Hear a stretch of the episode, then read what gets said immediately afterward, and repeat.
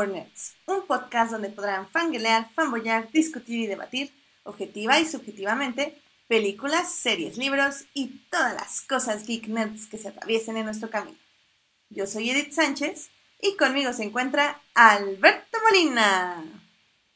Hola Edith, muy buenas noches, ¿cómo estás? ¿Y cómo están todos los que nos escuchan esta nochecita rica, media lluviosita por acá por Puebla? No sé si por donde estén viviendo ustedes esté un poco lluvioso, pero la verdad es que todo muy bien por acá y ya listo para nerdear a gusto el día de hoy porque tenemos muchísimas cosas de las que nos gustaría hablar con ustedes, sobre todo de películas y cierta serie que yo sé que no vio, pero hoy me toca intensiarme a mí en series. Sí, este, nos toca hablar de muchas cosas, definitivamente. Series, libros, tenemos un poco de todo, un poquito de todo. Entonces, vamos a hablar de ello.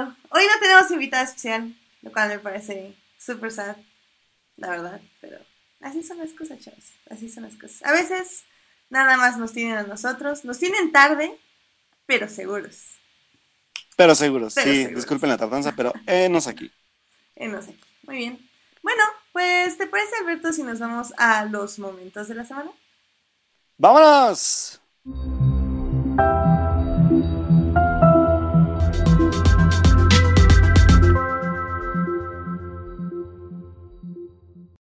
Muy bien, Alberto, pues, ¿cuál fue tu momento de la semana?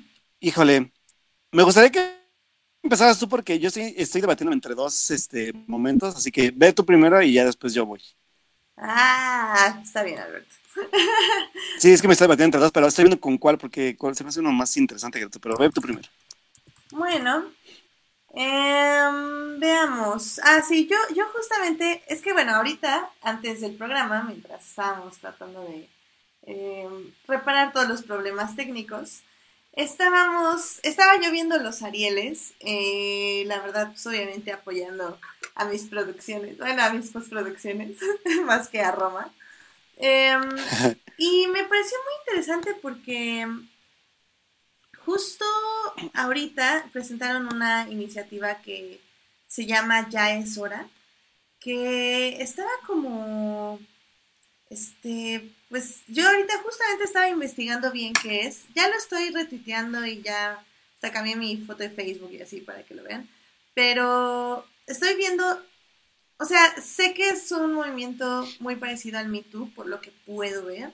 O sea, se está como pidiendo igualdad salarial, se están pidiendo pues muchas cosas así y que me parece como muy interesante de que ya se están uniendo, pues ahora sí que la comunidad cinematográfica aquí en México.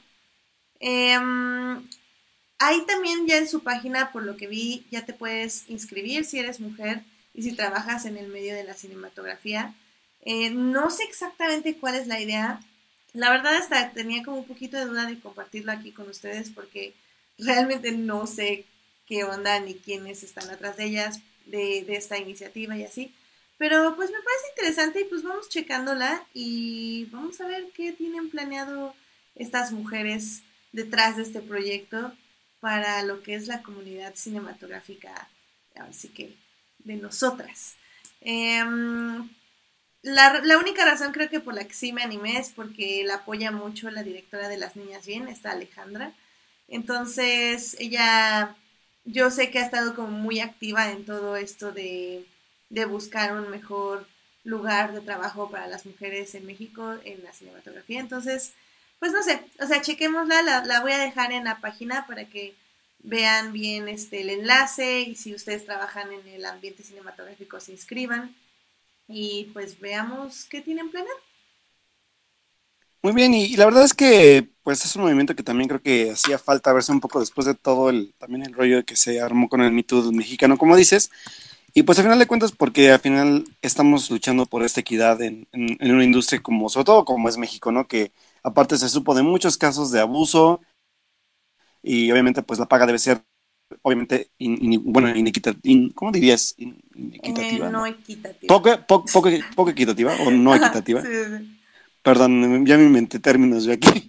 Pero este, sí, la verdad es que se me hace como, sobre todo muy pertinente que lo hagan ahorita en, en estos momentos que está el, uno de los eventos más importantes de, del cine en México. Así que pues vamos a ver qué, qué, empieza, como dices tú, pues a salir de este rollo y ver cómo se puede luchar por los derechos y la equidad de, de las mujeres en la industria, ¿no? Exactamente. Y digo, y nada más rápidamente, así como para no, este, no perdernos la oportunidad. Justamente ahorita este Cuarón ganó mejor edición por Roma. ¿eh? Pero lo padre de eso ah.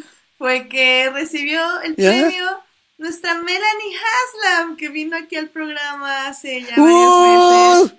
Entonces ella estuvo ahí recibiendo el premio, muy bonita, muy bien. Entonces, qué emoción y qué, pues qué orgullo que al menos haya recibido este, esta compensación por el duro trabajo que hizo durante esa Qué bueno, y, la verdad es que si no escucharon el programa con Melanie fue un gran programa, sobre todo porque nos reveló muchos secretos detrás de la película. Los invitamos ahí a, escucharlo, ahorita a ver si me, me, dice cuál es el número del programa. Pero fue un gran programa, porque de hecho, eh, obviamente ustedes no lo saben, pero acabando el programa, duramos todavía casi una hora platicando con ella, desvelándonos con ella sobre todas las historias que había detrás de la producción de Roma y, y también como de la parte de lo que es hacer cine para una mujer en la industria, ¿eh? o sea, a lo que ella se enfrenta, a lo que ella hace. O sea, la verdad es que neta, neta, neta fue un gran programa. Si se lo perdieron, los invitamos a escucharlo, ya saben, en Spotify, en Hardys o en este, aquí mismo en YouTube para que puedan, este, pues compartir un poco la experiencia que nos dejó ella a través, pues, del, del programa y todo lo que le preguntamos. Sí. Así que muy, muy gran programa. Sí, pues también ayuda mucho porque eh, justamente saber más de estos procesos que es la postproducción y que pues muchos de ustedes no conocían hasta que escucharon a Melanie o que van a conocer cuando escuchen a Melanie en nuestro sí, La verdad, sí. Lo tengo, lo acabo de poner en Twitter, déjenme les confirmo el número de programa. Es el programa 74. Entonces pueden entrar ahí a nuestra página y buscarlo. O a mi Twitter HTIDEA, ya ahí está también publicado, este, por si lo quieren buscar ahí en el timeline. Pero bueno, Em, pues Alberto, ¿cuál fue ahora sí tu momento de la semana? Me iba por el momento facilón de los momentos de la semana que de hecho voy a hablar de, él en, series. Dije, no, mejor no lo repito porque uno era mi emoción y el otro ya hablar directamente de, la serie que quiero hablar, pero mejor me, voy por otro que la verdad también fue, fue un momento súper agridulce para los fans porque se estuvo lanzando, bueno, Marvel Comics estuvo lanzando un conteo del cual no sabíamos de qué trataba en sí ese conteo, si era como un cómic de aquella película que Sam Raimi no había acabado, bueno, no había podido firmar sobre Spider-Man, o si era otra cosa, no lo sabíamos. Entonces, pues la semana pasada llegó ya la revelación de lo que en verdad significaba este conteo. Y la verdad es que a mí me gustó mucho, o sea, hubo gente que fue como de, pues sus expectativas les fallaron o les jugaron en contra, y fue como de, eh, tanto para eso. Pero la verdad es que a mí sí me emociona bastante porque resultó un anuncio de J.J. Abrams, nuestro director queridísimo que va a dirigir el próximo episodio de Star Wars, eh, de Rise of Skywalker, y tiene una presentación en video, gracias a, bueno, a Marvel, les hizo un videito por ahí, a él y a su hijo Henry Abrams, que es un chavito que es idéntico a él, la neta es como de, sí es tu hijo, a fuerza que sí es. Y este, y el gran anuncio fue que ambos están trabajando en un cómic de Spider-Man de cinco tomos, el cual este, va a estar producido por Sara Pichelli, que fue también responsable de, Ultimate Spider-Man, donde vimos como esta historia de Miles Morales. Y eh, pues van a hacer un cómic pequeñito de, estos cinco tomos. Y la neta es que a mí me llama muchísimo la atención porque es un nuevo, como, como un nuevo, un nuevo mercado en el que creo que Abrams no se le ha visto. Y que hablemos también de que está su hijo involucrado haciendo sus pininos en contar una historia, sobre todo de uno de los personajes más emblemáticos del cómic pues la neta a mí me llama muchísimo la atención porque es como ver qué pueden hacer dentro de, este universo y de este gran personaje y ver qué tienen que contarnos. Y el Sara Pichelli, además de producirlo, pues obviamente es la, es la artista que va a dibujar el cómic eh, a través de la historia que van a contar ambos, este, pues padre e hijo. Y la verdad es que a mí me llama muchísimo la atención, igual, o sea, no, no me emociona tanto, pero sí es como interesante ver qué nos pueden ofrecer los Abrams para, para este proyecto, ¿no? Que la verdad pues yo, yo, yo, yo sí como que me temía que iba a ser algo de cómics, pero me imaginaba como, como una adaptación nueva, un nuevo cómic de Spider-Man, no lo sé. Pero ver que Abrams y su hijo están detrás del, de la historia suena bastante pues antojable, la neta. Así que vamos a ver qué, qué tal les queda y pues esperemos que, que sea como una, una historia que les permita eh, expandir a otro tipo de historias también dentro de este mundo del cómic, porque no es nada fácil. Y pues tienen a una buena artista detrás de ellos, así que vamos a ver qué, este, qué resulta de esto y estar pendientes. El, cómic sale en septiembre Y pues este, estar esperando el lanzamiento de cada tomo. Obviamente, pues yo sé que hay muchos que ya los compran digitales. Yo todavía sigo siendo de la vieja escuela, así que posiblemente sí me vaya a comprar los, el seriado de cinco tomos en, en, impreso, porque me gusta mucho tenerlos en físico. Así que pues vamos a ver. Así que cuéntenos igual que esperan de, de, este nueve, de esta nueva faceta de, del director con su, con su hijo, que, que pues la verdad está chido porque se lo, lo arrastra, a lo mejor le gustan mucho los cómics al chavito y lo arrastra para ese mundo para que pueda contar también sus propias historias, ¿no? Ah, no, pues súper bien. Este, sí, la verdad sí vi que armaste mucho revuelo, entonces me llamó la atención. Vamos a ver qué pasa ahí. Sería muy, muy bien. Sí, la verdad es que, y la verdad se ve Abraham, se ve muy emocionado, el chavito se ve aún más, estaba súper nervioso en el video. Sí. Pero este, sí, la gente es que me, emociona bastante, o sea, yo, yo sí me gusta el cómic, así que vamos, vamos a ver qué, pueden ofrecer dentro de, este universo de, Peter y Nueva York. Excelente. Muy bien, pues yo creo que con eso nos vamos a las noticias de la semana. Que, por cierto, entre una de las noticias de la semana es que Cuarón acaba de recibir el premio a Mejor Fotografía y no mencionó a Galo, así que qué interesante, ¿no? Qué interesante. Vaya, vaya, vaya. Vaya, vaya. Entonces, pues ahí lo dejamos, ahí lo dejamos. Les vamos a dejar ahí un videito de Ah, ¿cómo se llama este canal? Se me acaba de ir. Este... Ahorita les digo qué canal, donde analiza el papel de una tal persona llamada Galo que hizo algo de la fotografía de Roma y que no tiene crédito. Pero bueno, vámonos a las noticias. ¡Vámonos! Noticias de la semana. Eventos. Trailers. Hashtag no vean trailers. Chismes. En, en Nerds. bien, pues Alberto, de hecho, no sé si tú tengas una noticia. Tengo varias noticias, incluyendo porque hoy se, levantó un primer rumor sobre eh, que se planea hacer una película de Bad, Girl, perdón, para, por parte de Warner y DC Comics. Ya saben que obviamente ahora es DC Universes, ya no es el DCU como lo conocíamos. Y se habla de dos actrices consideradas para interpretar el papel de Girl que por un lado está nuestra queridísima y amadísima Daisy Ridley, que pues ya todos la conocemos como nuestra querida rey en, el episodio, en, las nuevas películas de Star Wars. Y por otro lado a Catherine Langford, que es esta chica protagonista de la serie de Netflix, se llama 30 Reasons Why. Y pues este es como el primer dato que se ha lanzado por parte de, de diferentes medios que están considerando alguna de las dos para interpretar al personaje. Así que yo la verdad es que prefería mil veces ver a Daisy. Daisy tiene como, siento que tiene como más formas de explotarse. Mm, de Catherine he visto poco trabajo, pero no sé si sea como una Batgirl o tenga este aspecto del badass que necesitamos y en Daisy ya lo hemos visto muchas veces. Así que, pues la neta, yo estoy, yo estoy como expectante que sí pueda ser ella. Obviamente sabemos que al final pueden cambiar mil un cosas. Teníamos una lista de quién iba a interpretar a Batman en la película de Matt Reeves y al final de cuentas salió siendo Robert Pattinson. Gran sorpresa, no me quejo, pero había otros cinco actores que ninguno de los cinco al final de cuentas eh, figuró en la lista. Digo, bueno, como finalista, pero pues la, cosa es, puede ser así, ¿no? Al final de cuentas todos son rumores, pero me gusta el, par de, actrices que están eligiendo, sobre todo porque son jóvenes y tienen mucha carrera por delante, solo que pues esperemos que que no nos, no nos las encasillen en esos personajes. Por lo menos a, Daisy que sí nos la saquen un poquito de ese rey para ver otras cosas que puede hacer. De hecho, eh, Daisy está por estrenar una película que es una adaptación de, si no me acuerdo, de Otelo. Que sí, ella va a ser de Ofelia. Pero es Ofelia, se llama la película, ¿no? Creo. Creo que sí. Entonces, la película se ve buena, la verdad es que va a ser un primer papel de Daisy en, en otro aspecto que no sea Star Wars. Así que, pues vamos a ver. Digo, no sé si sea la primera.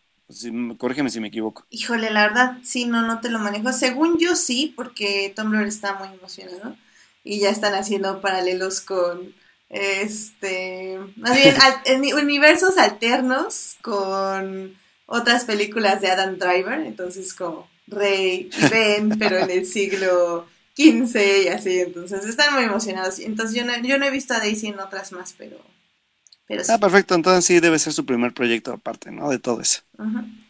Muy bien. Muy bien. Ah, y bueno, yo tengo, ah, ya tengo el canal donde es el análisis, se llama, el, el video se llama The Cinematography Collaborator of Roma, el colaborador cinematográfico de Roma, Galo Olivares, y este video lo pueden encontrar en Zoom F7. Muy interesante, muy bien Ah, armado el video. canal. Sí, tiene muy bien, muy bien armado el video, entonces chéquenlo y, ya me dirán si Cuarón merece mejor fotografía. Ah, tú causando controversia aquí, muchachita. Oye, hablando de controversia, digo, esta es una controversia interesante eh, para los Warsis, bueno, o fans de Star Wars, si no les gusta el término. Am, justamente esta semana salió el póster japonés de, de Star Wars, de The Race of the Skywalker. Y, este, y es muy interesante porque eh, hubo un cambio en la traducción del título. Es decir, no se llama The Ra- Race of the Skywalker. No, Race of Skywalker. Se llama, traducido del japonés, Dawn of Skywalker. O sea, el amanecer de Skywalker. Entonces... ¿Vale? Sí, sí, debe ser sí.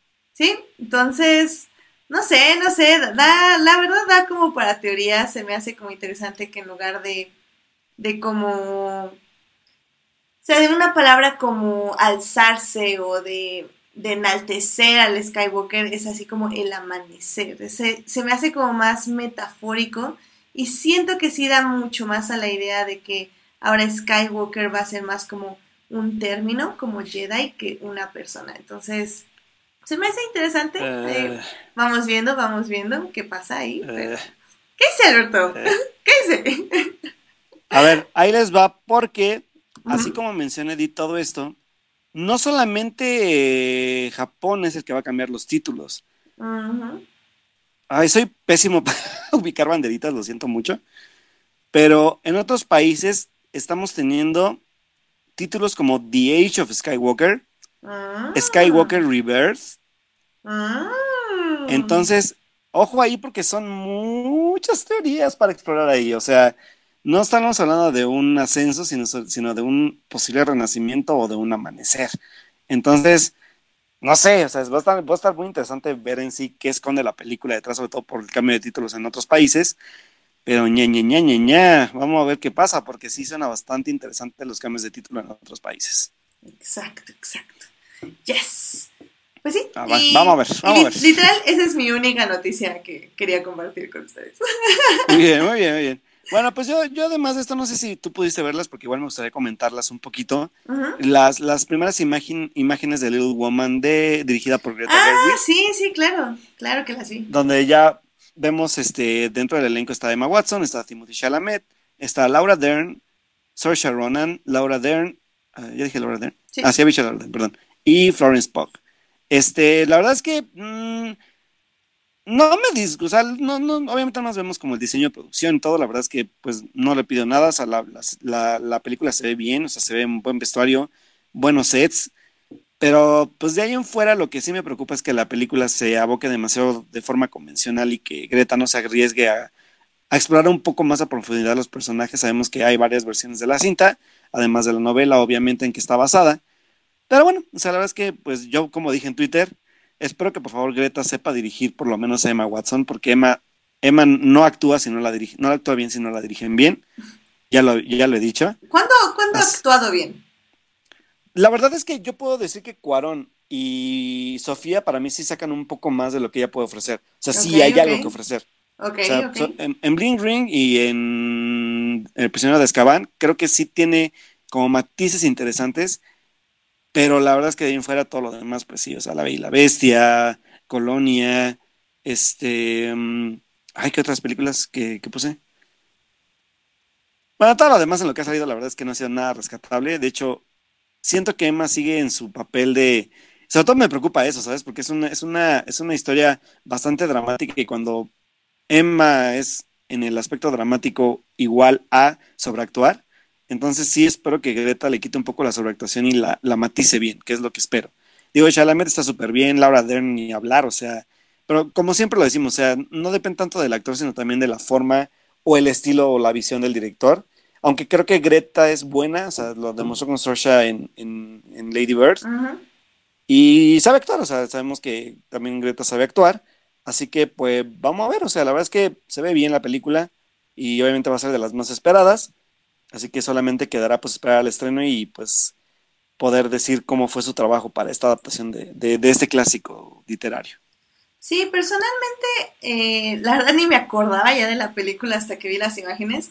Y por un momento me asusté muchísimo porque creí que Emma Watson era la el personaje principal. No, no. Y, y ya luego literal me metí un artículo y fue como, ¡ay! Ah, no, no es ella, obviamente.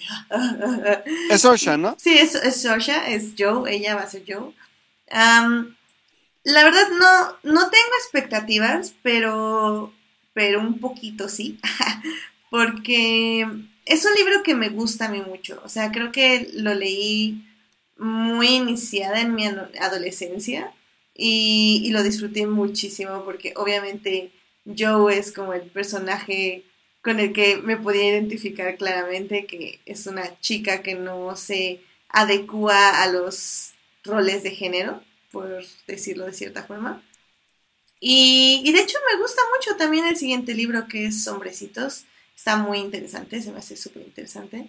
Entonces, ah, o sea, la voy a ver, obviamente, y espero realmente que sí haga un muy buen trabajo. Entonces, pues ya veremos. ¿Cuándo se estrena, tú sabes? Ay, según yo, yo según, no me acuerdo si es en diciembre, ¿eh? No, ¿verdad? No, debe ser en 2020. No, ahorita te, ahorita te investigo, pero según yo es en, Perfecto. debe ser diciembre. Ay, pues sí, pues, pues sí, no sé, te- creo que me va a pasar un poco como Toy Story, que de repente es como, ah, se estrena la siguiente semana, mira, chido. Entonces, a ver qué pasa. Sí, la verdad es que yo con Toy Story estaba igual, ¿eh? O sea que, Sí, creo que, creo que todos. según sí es 2019, ¿eh?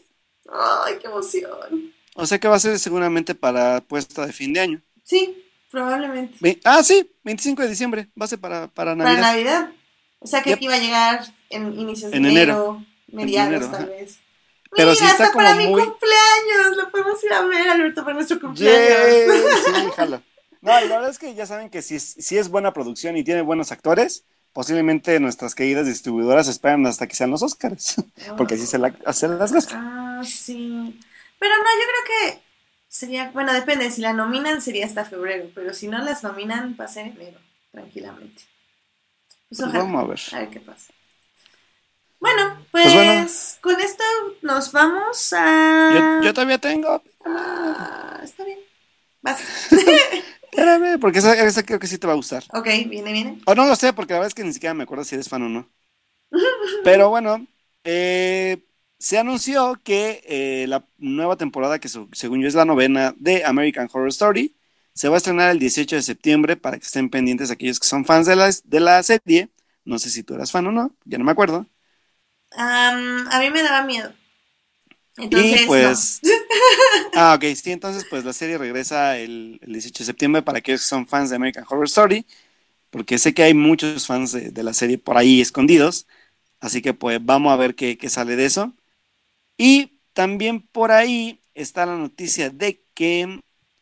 Ay, ahorita les, les digo porque tenía otra noticia, pero ya se me fue la onda. Mientras yo te, No, voy pues, a, te voy a decir que la... O sea, nada más de American Horror Story vi la película de las brujas, que me gustó mucho. Pero aún Ajá. así siento, vi esa y creo que ya. Pero por lo que he dicho, porque mi hermana sí es muy fan, por lo que he oído más bien es que, o sea, empiezan bien todas las temporadas, pero terminan siempre muy mal. Entonces, eso no me ha dado nada de ganas de verlas, y menos porque voy a terminar toda mal vibrada. Entonces es como, ah, no sé, pero sí, sí sé, creo que a Mon se le gustaba la serie, entonces sé que hay fans, sé que hay fans, así que Sí, sí, fans. a ver si esta vez ya no los decepcionan. Y ya, Y- hacen una gran temporada. Ahora sí, mi última noticia, porque creo que ya son las únicas que tengo. Este, ahora sí estuvo muy bajo de noticias ahora. Pero, este, ya, ah, ya, ah, ah, espera, ya hablamos de... No, creo que no, ¿verdad, Edith? Ya hablamos de lo nuevo de Pixar. ¿Del nuevo de Pixar? De lo nuevo de Pixar, ajá. No, creo que no. Ah, creí que habíamos hablado la semana pasada. Ah. No, no hubo noticias la semana pasada. No, muchas no, sí, discúlpenme, pero tengo que hablar de esto, porque fue una gran, gran, grata sorpresa que Pixar anunció su nuevo proyecto después de Onward, que el otro año vamos a tener dos cintas de Pixar, además de, de esta cinta que se llama Onward, que es como un tipo de fantasía actual urbana. Resulta que se anunció la el nuevo proyecto de Pixar también que se va a estrenar, según yo, va a ser para, ese es para verano, porque Onward es para, para marzo, para como primavera. Y Este proyecto que la verdad nadie nos esperábamos porque ni siquiera lo habían anunciado, es este, la cinta que se llama Soul o Alma, o no sé cómo le vayan a poner en, en, en español, porque ya saben que les ponen luego cada título. Y la película está dirigida por Pete Doctor, que es el director de Op. Eh, según esto, nos cuenta la pequeña sinopsis que revelaron a través de redes sociales, que es un viaje a través de las calles de Nueva York en los reinos cósmicos para descubrir lo, las respuestas a las preguntas más importantes de la vida. Esa es el, como el, la sinopsis que nos dan. Y la neta es que lo primero que, que dije fue, no manchen, eso va a ser Inside Out, pero con aspectos espirituales y me súper encanta la idea. Y sobre todo porque este, este, el otro año, el 2020, vamos a tener dos estrenos originales por fin de Pixar después de tanta secuela, que es obviamente Onward y que es Soul. Así que neta, yo estoy muy emocionado más por Soul, obviamente. La verdad es que Onward no le tengo nada de fe hasta que vea algo más. Pero todo me hace que la voy a ir a ver, sobre todo porque es, es, digo, me quejo de que no hay nada original y si no la voy a ver porque no me llama la atención, va a ser como muy, muy incoherente de mi parte. Pero por lo menos el concepto de Soul sí para mí fue como de wow. O sea, esto es lo que yo quería ver de Pixar, ¿no? Otra vez. Porque ahorita ya hablaremos de Pixar, ya hablaremos de Toy Story 4 y de lo decepcionante que fue para mí por lo menos. Pero de mientras, dos películas originales son las que me emocionan muchísimo y por, sobre todo Soul. Y se estrena el 19 de junio del 2020 para que anoten en sus agendas y tengan ya pendiente el estreno de esta cinta, de la cual pues a poco tiempo todavía, bueno, estamos un poco, a un año, un poco más de un año, menos de un año para verla. Vamos a ver pues de qué se nos va revelando poco a poco los personajes, este, el, los, sobre todo los mundos donde se nos va a, desarrollar la historia. Pero Soul es una, una gran película que suena bastante antojable y un Pixar original que es el que ya extraño bastante de, de, de esta casa animadora.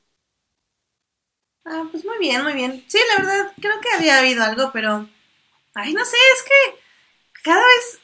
Digo, es algo malo de mí, supongo, porque. Digo, si nos dedicamos un poco a esto y si tenemos un podcast, debería estar más informada. Pero, ay, no sé, me choca como emocionarme con, por cosas que. o informarme de cosas que van a pasar dentro de cuatro años. Es como.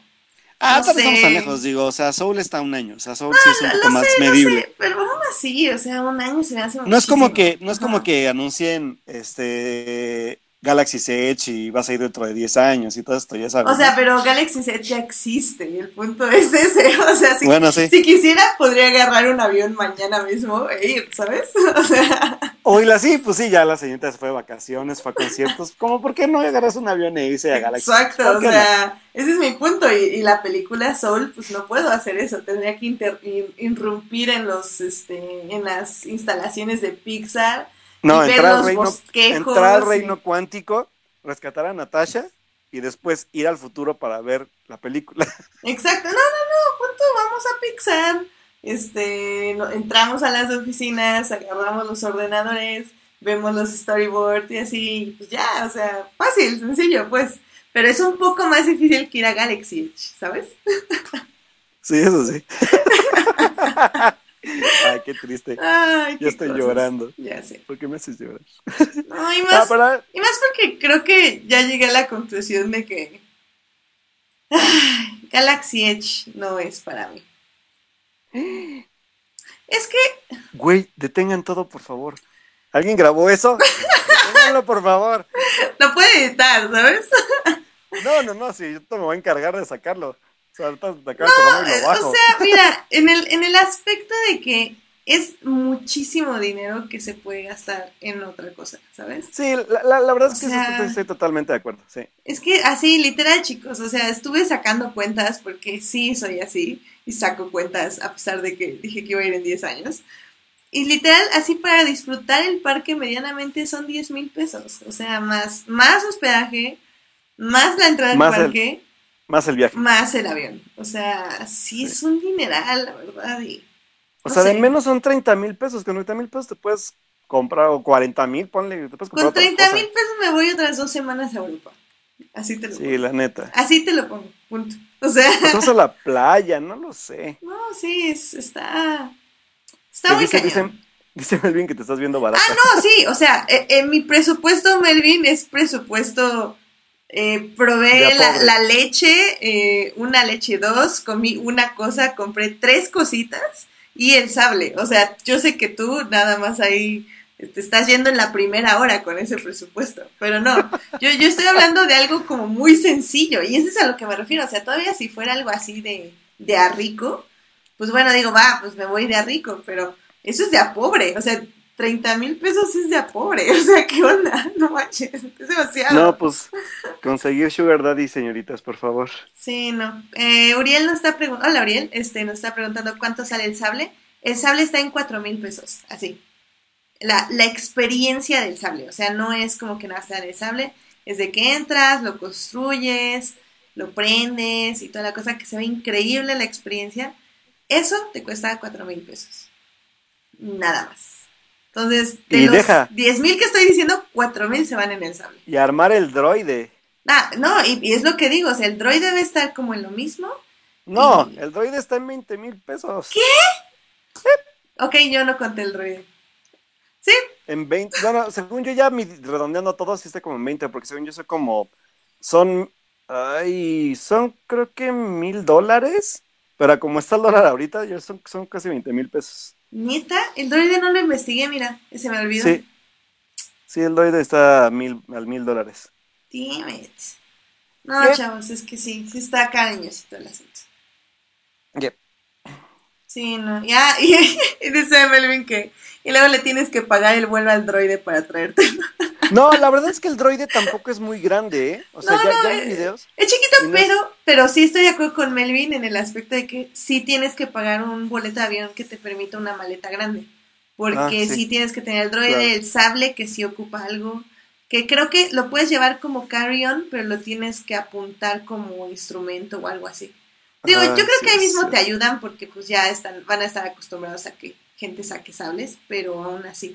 O sea, creo que sí hay que investigar todo eso por sí, porque ya ven que en Estados Unidos también los aviones son como súper piquis y así, entonces, sí, no, no está tan fácil, la verdad. O sea, Sí, es todo un rollo. No, mejor nos vamos a otro lado. Nos vamos Sí. a Canes, a cubrir Canes el otro año. no, literal, o sea, cubrir canes nos va a salir en menos de...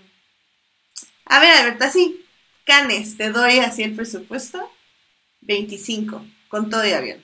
Wow. No, Sí. pues sí. Sí, jalo a Canes, la neta. Sí, y eso es, ¿qué te gusta? Una semana. No manches. No, pues vámonos a Canes entonces. Sí, Ah, vamos a. ¡Uh! Partners a canes, partners a canes.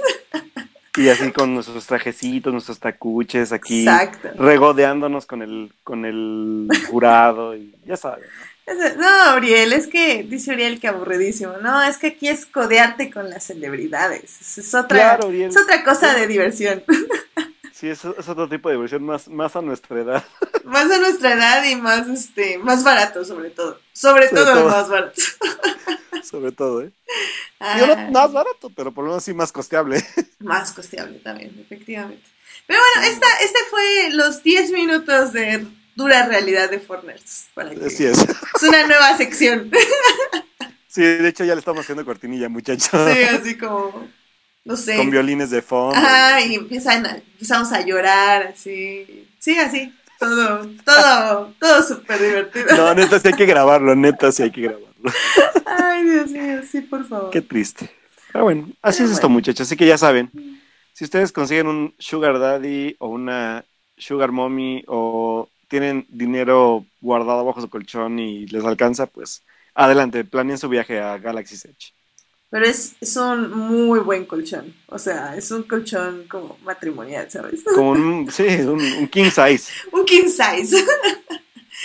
O un tambo como el de Heisenberg en- Ándale, sí, sí, en Breaking Bad. Sí, sí, estoy de acuerdo. Sí, cuando nos rentamos esas storage y ahí. Ah, sí, ahí, ahí lo guardamos. con. No, pues es que me va a salir más caro la renta que en lo que junto, lo que tengo que juntar. o sea, No manches, sí es cierto, qué triste. pues bueno, así es la vida, muchachos. Pero bueno, sigamos, porque ya, ya no tengo noticias y ya no quiero llorar. Exacto. Así que, Edith, ¿a qué nos vamos a ir? Ay, podemos irnos a literatura. No, es tu programa, adelante. Gracias, Alberto. Adelante. Porque ahorita ya ¿sabes te voy a, ahorita te voy a robar una hora de Evangelion, donde voy a, voy a hacer como el meme literalmente eso donde cuando explicas de películas y crees que te ves súper tranquilo y cuando en verdad te ves todo psicótico explicando lo que te va a traumar. Exacto.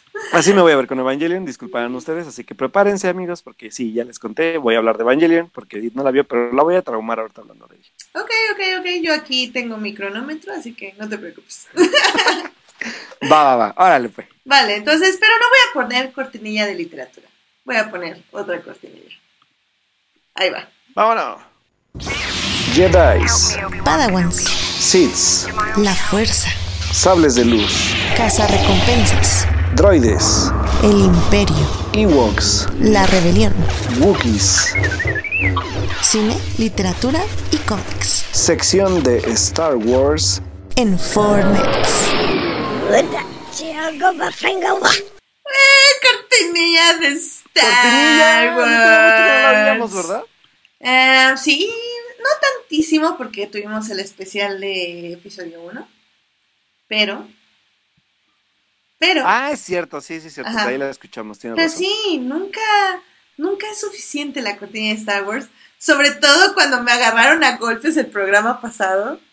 Y no es justo. Blanca, te no es justo. regresa, no es justo. favor, regresa, Blanca. No, voy a, voy a formar mi equipo. Necesito ese programa, me urge ese programa. Voy a ir a pegar a todos. Oila, oila, nada más Sí. tanta violencia. Sí, no que no, que el lado oscuro y que no sé qué. Es que es pegarles con conocimiento, Alberto. Es lo que tú no sabes. Lo que tú no sabes. Muy bien, pues nada más, así rápidamente, tampoco me quiero llevar muchísimo tiempo. Eh, eh, pues es que básicamente, eh, um, digamos que la última semana y media me leí como, fueron cuatro libros de Star Wars, lo cual es un poco de trampa porque uno es un cuento y el otro es muy pequeño, y otros dos son bastante pequeños, entonces no es como un super mega logro.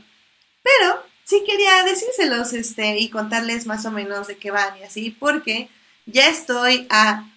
a les voy a decir cuántos, es que 1, 2, 3, 4, 5, 6, 7. Estoy a 8 libros de acabar todos los libros de Star Wars. Lamentablemente salen otros dos el próximo mes, entonces voy a estar a 10 libros, pero yo espero que no me alcancen tanto. Entonces, ahí va, chavos, sí voy a llegar a, a The, Rise, The Rise of Skywalker con la literatura completa. Antes quiero hacer ese programa especial de literatura, pero tengo que planearlo bien para que Alberto no se me, no le dé el patatús, entonces todavía no hay fecha. Y probablemente va a ser antes de que acabe los libros, porque los libros seguro los acabo un día antes de la película, entonces no vamos a esperar tanto al especial de libros de Star Wars. Pero, que va a ser crossover con Crónicas del Multiverso, por cierto. Este, Ña, Ña, Ña. exacto. Pero bueno, eh, rápidamente. Eh, leí cuatro libros. Eh, voy a empezar como de los más chafitas al que más me gustó. Em, primero leí eh, The Force Awakens, el- la novelización junior del episodio 7 eh, de Star Wars.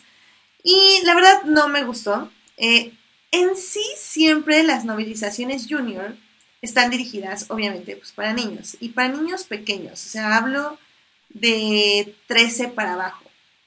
Por eso siempre las leo antes que las novelizaciones adultas, porque antes lo hacía al revés, sobre todo los primeros episodios, y, pues no me gustaba leer como una novelización como muy compleja y luego irme como a la más sencillo y más como, pues sí, eh, infantil. Entonces lo invertí y así es como creo que hasta les disfruto más, porque primero pues tienes la novelización junior, que casi siempre son como juegos o como lecciones o como formas divertidas de narrar una historia. Y luego ya te vas a la como más complicada, ¿no? Em, esta no me gustó. No me gustó porque está... Ni siquiera es divertida leerla, o sea, está contada como de manera que una novelización normal. Em, es la película, no te agrega absolutamente nada de, de ningún otro personaje, o sea, no...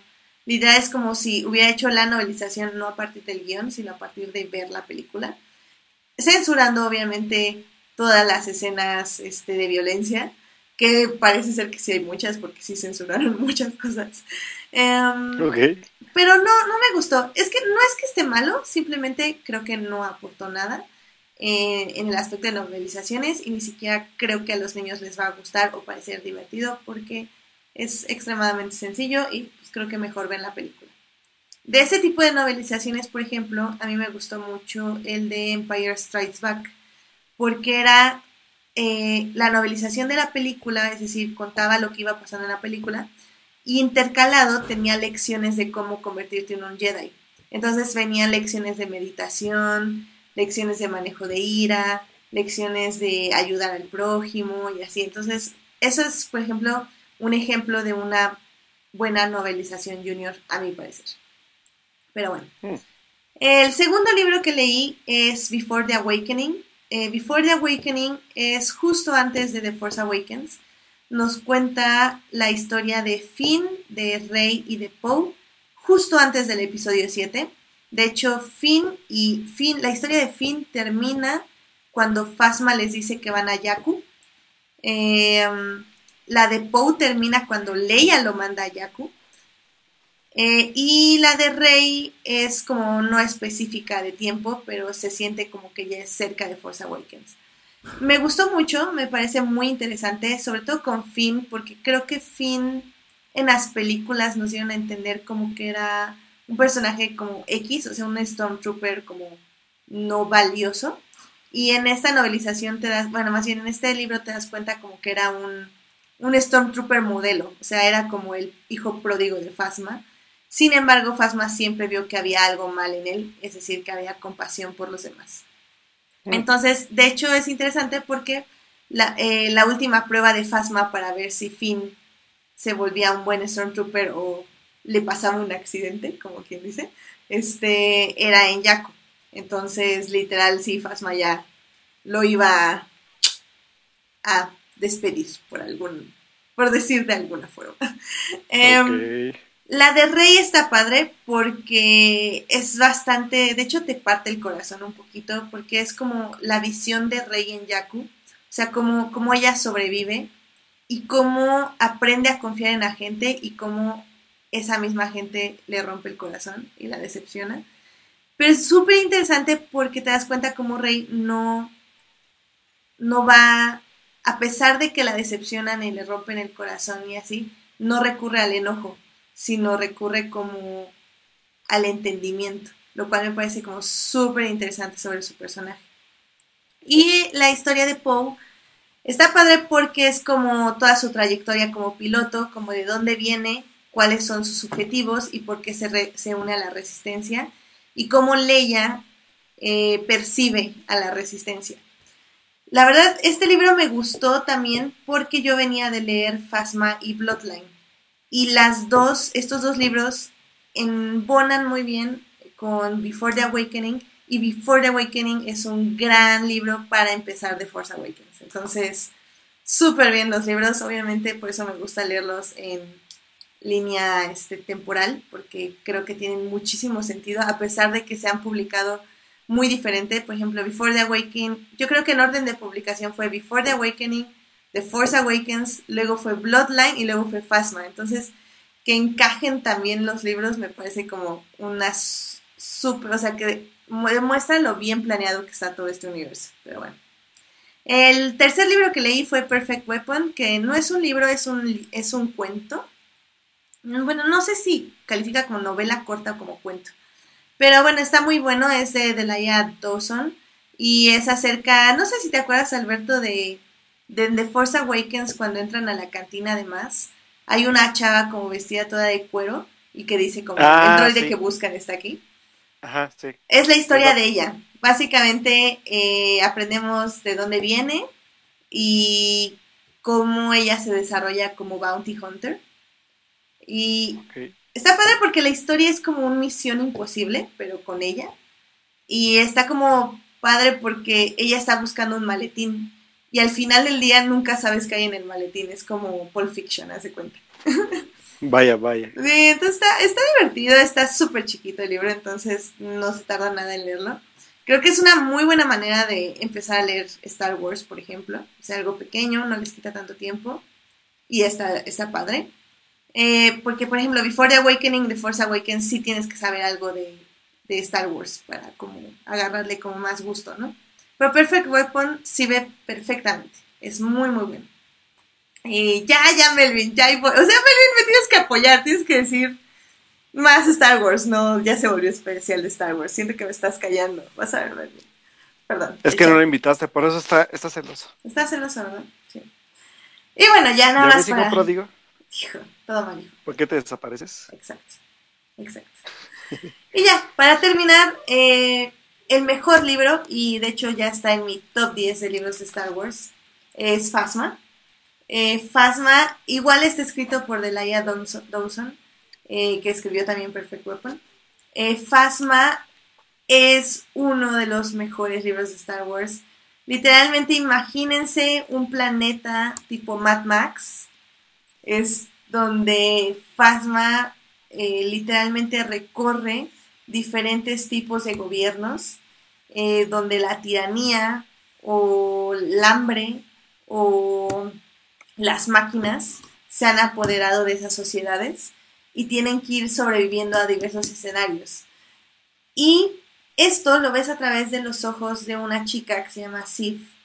Y ella básicamente es como los ojos inocentes eh, de alguien quien creía en su líder y pensaba que su líder se preocupaba por ellos, cuando realmente su líder es una de las personas más egoístas y que va a hacer lo que sea para sobrevivir ella, pero no para que sobrevivan los demás.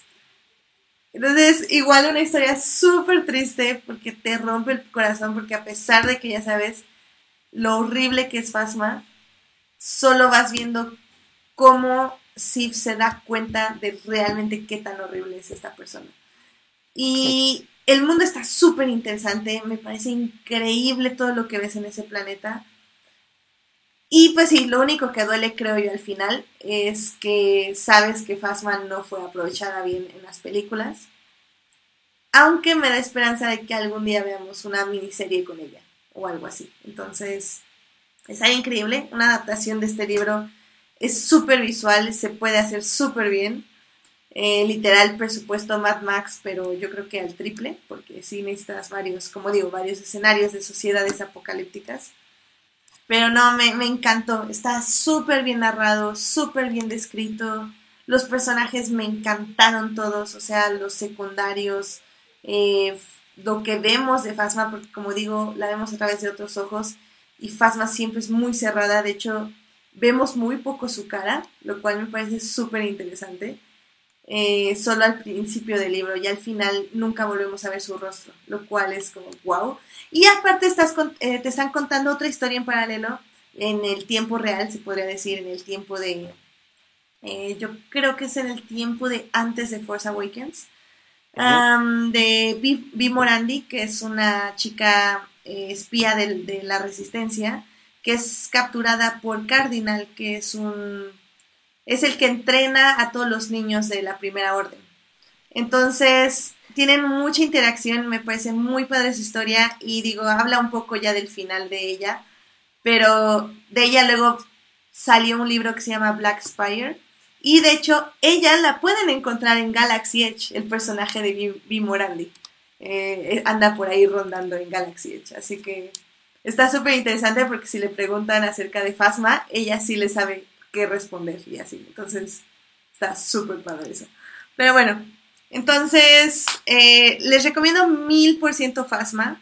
Aunque no hayan leído nada de Star Wars, creo que es una muy buena manera de empezar porque te, te introduce muy bien al mundo, no solo al que nace Fasma y al que en el estado que está en la galaxia, sino también te habla un poquito de qué, cuáles son los ideales de la resistencia y cuáles son los ideales de la primera orden lo cual de First Order, lo cual me parece súper interesante.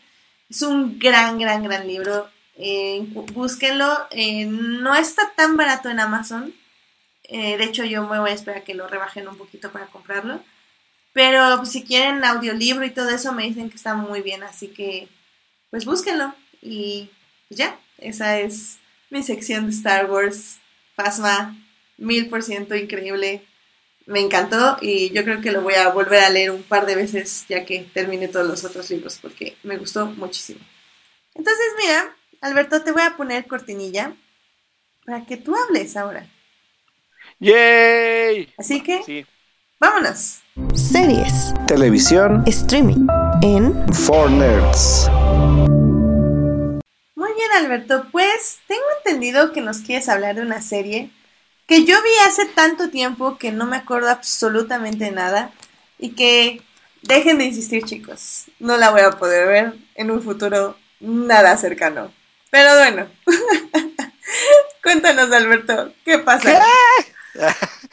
no, pues bueno, muchachos, para todos aquellos que la verdad creo que es un gran mérito que, que haya llegado a Netflix, porque seamos muy honestos, creo que la única, la única forma legal en la que yo la vi fue cuando existe este canal que se llamaba, ay, Animax, se llamaba según yo, que era donde pasaban puro anime y que desapareció como, tuvo un, bueno, apareció, desapareció como un tiempo y resurgió como por ahí del 2006 o 2007, ya no me acuerdo bien, y que de hecho era como una de las series estrella de este canal porque era como de los, no era, sino sigue siendo uno de los animes más importantes de, pues de, de la animación japonesa en sí, y que pues que haya llegado ahora a Netflix, que es esta plataforma tan de moda, tan popular, donde ahora mucha gente está como pues expuesta a mucho contenido del cual pues allá obviamente pueden elegir qué ver y qué no ver.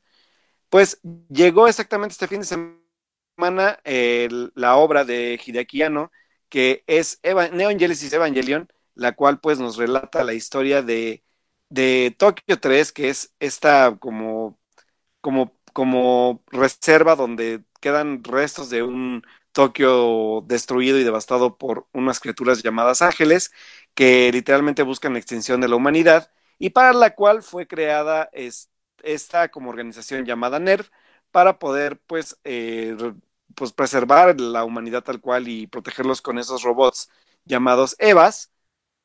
Y pues la, la, la serie la verdad es que es, eh, sigue siendo relevante por todo lo que cuenta a final de cuentas, que es este aspecto psicológico de ciencia ficción, donde tenemos a personajes que muy aparte de lo que es un personaje como común dentro de cualquier tipo de historia, pues yo creo que convencional dentro de la animación, o del mismo anime, yo creo, porque de hecho Evangelion vino a resurgir, vino a hacer resurgir este tipo de, de animación en Japón porque había como una decadencia en los noventas y en el 95 pues llega esta, esta obra que nos cuenta cosas diferentes sobre cómo un personaje no necesariamente siempre tiene que ser feliz, sino lucha contra sí mismo, lucha contra sus problemas existenciales, emocionales y también pues un poco sobre lo que no pueden controlar, que es estas decisiones que tres jóvenes elegidos, bueno, cuatro, spoiler alert, pero que esos jóvenes elegidos para poder defender a la humanidad no tienen otra opción más que hacerlo porque es lo que les tocó vivir y es para lo que están destinados a hacer. Tenemos la historia de, pues obviamente, Shinji y Kari, que su padre es el director de esta organización y que es empujado para a través de una manipulación psicológica para poder defender pues a, a a la humanidad de estos este de, pues, de estos ángeles, ¿no? De estos monstruos que, que atacan a, a, a, Tokio 3, que es esta como reserva de, de humanos dentro de, de, Japón.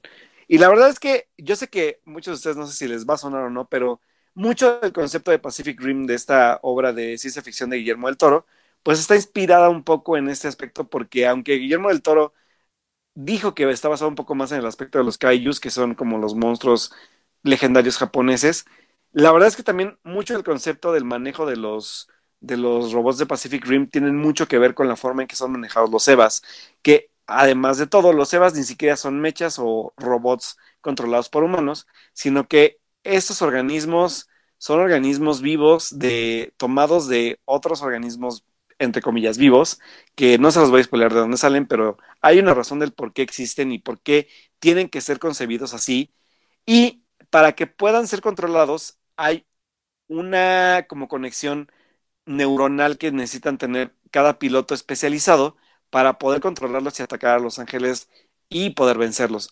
Es muy compleja la historia, la verdad es que no se las puedo explicar si no la han visto. Quiero hablar como muy, como, en muy poca, en muy poca tela de que cortar en aspecto de spoilers para que si no la han visto porque apenas lleva un fin de semana puedan animarse a verla, que es como el objetivo también de que les cuente de ella y sobre todo de por qué es tan importante dentro del mundo de las caricaturas japonesas, que la verdad es una caricatura japonesa, pero no es para, para, no es para niños, tal vez para jóvenes adultos sí, aunque creo que sí es compleja para jóvenes adultos todavía, y incluso para nosotros los adultos, la verdad. O sea, es una, una historia bastante pesada que del inicio a la mitad de la serie creo que todavía es un poco digerible por estas cosas como, como chistes un poco subidos de tono en el aspecto de los personajes, es, es un poco como chusca en el, en cómo se llevan cada uno de ellos, sobre todo los, los personajes de Misato y de, de Ahsoka, que son estas mujeres empoderadas que son muy divertidas y que son como, como súper,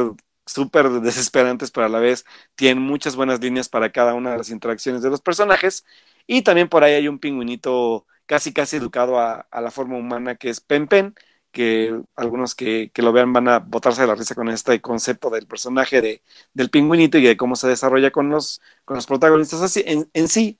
Pues la verdad es que la, la serie es algo neta fuera de este mundo creo que, sobre todo en el aspecto de cómo maneja varios géneros al mismo tiempo. O sea, hablamos de, de una, pues de una serie entrecomillada de mechas o de, de robots contra kaijus, que como les dije, no son necesariamente mechas, sino son como otro tipo de, de concepto pues extraño.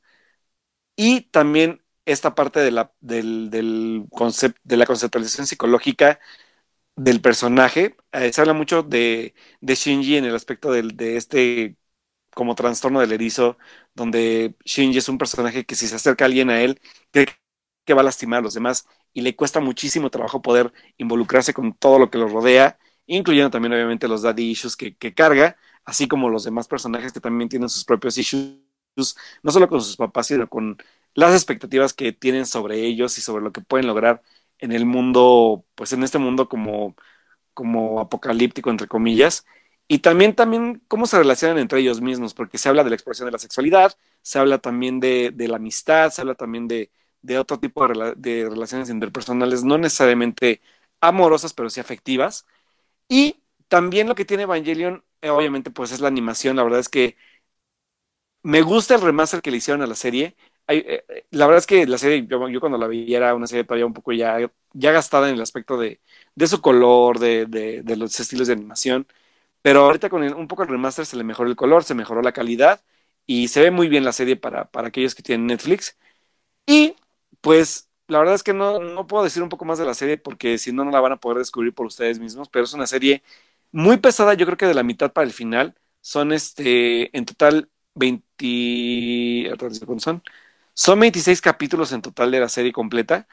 Más aparte, si gustan expandir, obviamente, pues hay mucho material adicional tenemos videojuegos, tenemos eh, el manga, obviamente, y asimismo tenemos un rebuild que apenas va a terminar el próximo año, que son como la reconstrucción de la serie en cuatro películas, pues de duración de como de hora y media, hora cuarenta.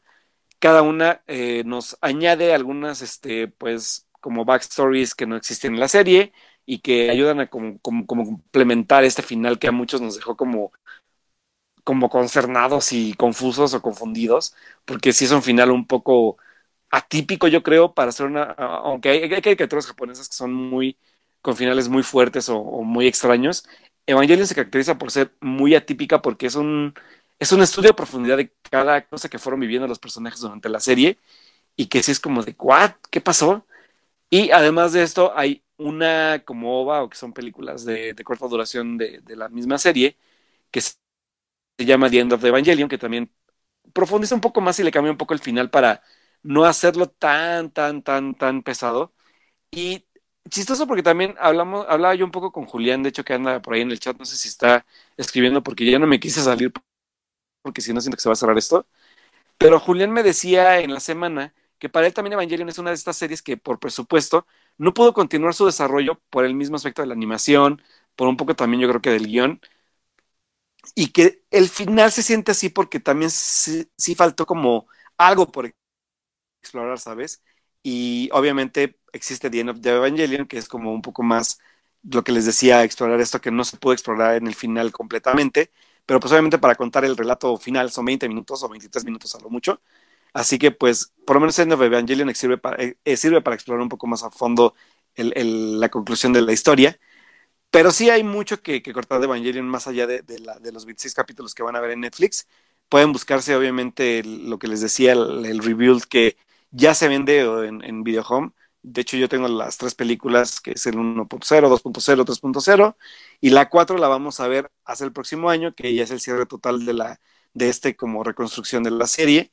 Y pues también el manga sirve un poquito porque el manga de hecho está inspirado en la, en la, en, en, la obra obviamente oficial que empezó como anime de Hideaki Kano, pero el manga está escrito por, ay, ¿cómo te llamas amigo? Ahorita les digo del manga, eh, que de hecho es este, mm, es, creo que son 13 tomos del manga, 14 tomos, perdón, son 14 tomos del manga donde el autor del, del manga explora de otra forma la historia, expandiéndose un poco más hacia los aspectos también afectivos entre ellos y sobre todo haciendo un final un poco más ligero, por así decirlo, y cambia un poco también si lo llegan a leer, pero sí es un universo muy, muy amplio, a pesar de ser una, una línea pues corta de, historia, pero hablamos de muchas cosas. Evangelion es más allá que, que, un simple anime, habla de muchísimas cosas, y van a encontrar una, una serie por lo menos muy rica en muchos aspectos, también tiene algunos detalles, obviamente el humor un poco sexista, a veces el aspecto de demasiada clavadez en los temas psicológicos o, en el aspecto de los issues de cada personaje, sí es como un poco pesado. Pero la verdad es que al final de cuentas es una serie que vale muchísimo la pena si les gusta el anime. Si no les gusta, pues sí lo, lo recomiendo bajo cautela y sobre todo con mucha, mucha precaución en temáticas y con mucha paciencia en el aspecto de cómo lo van viendo.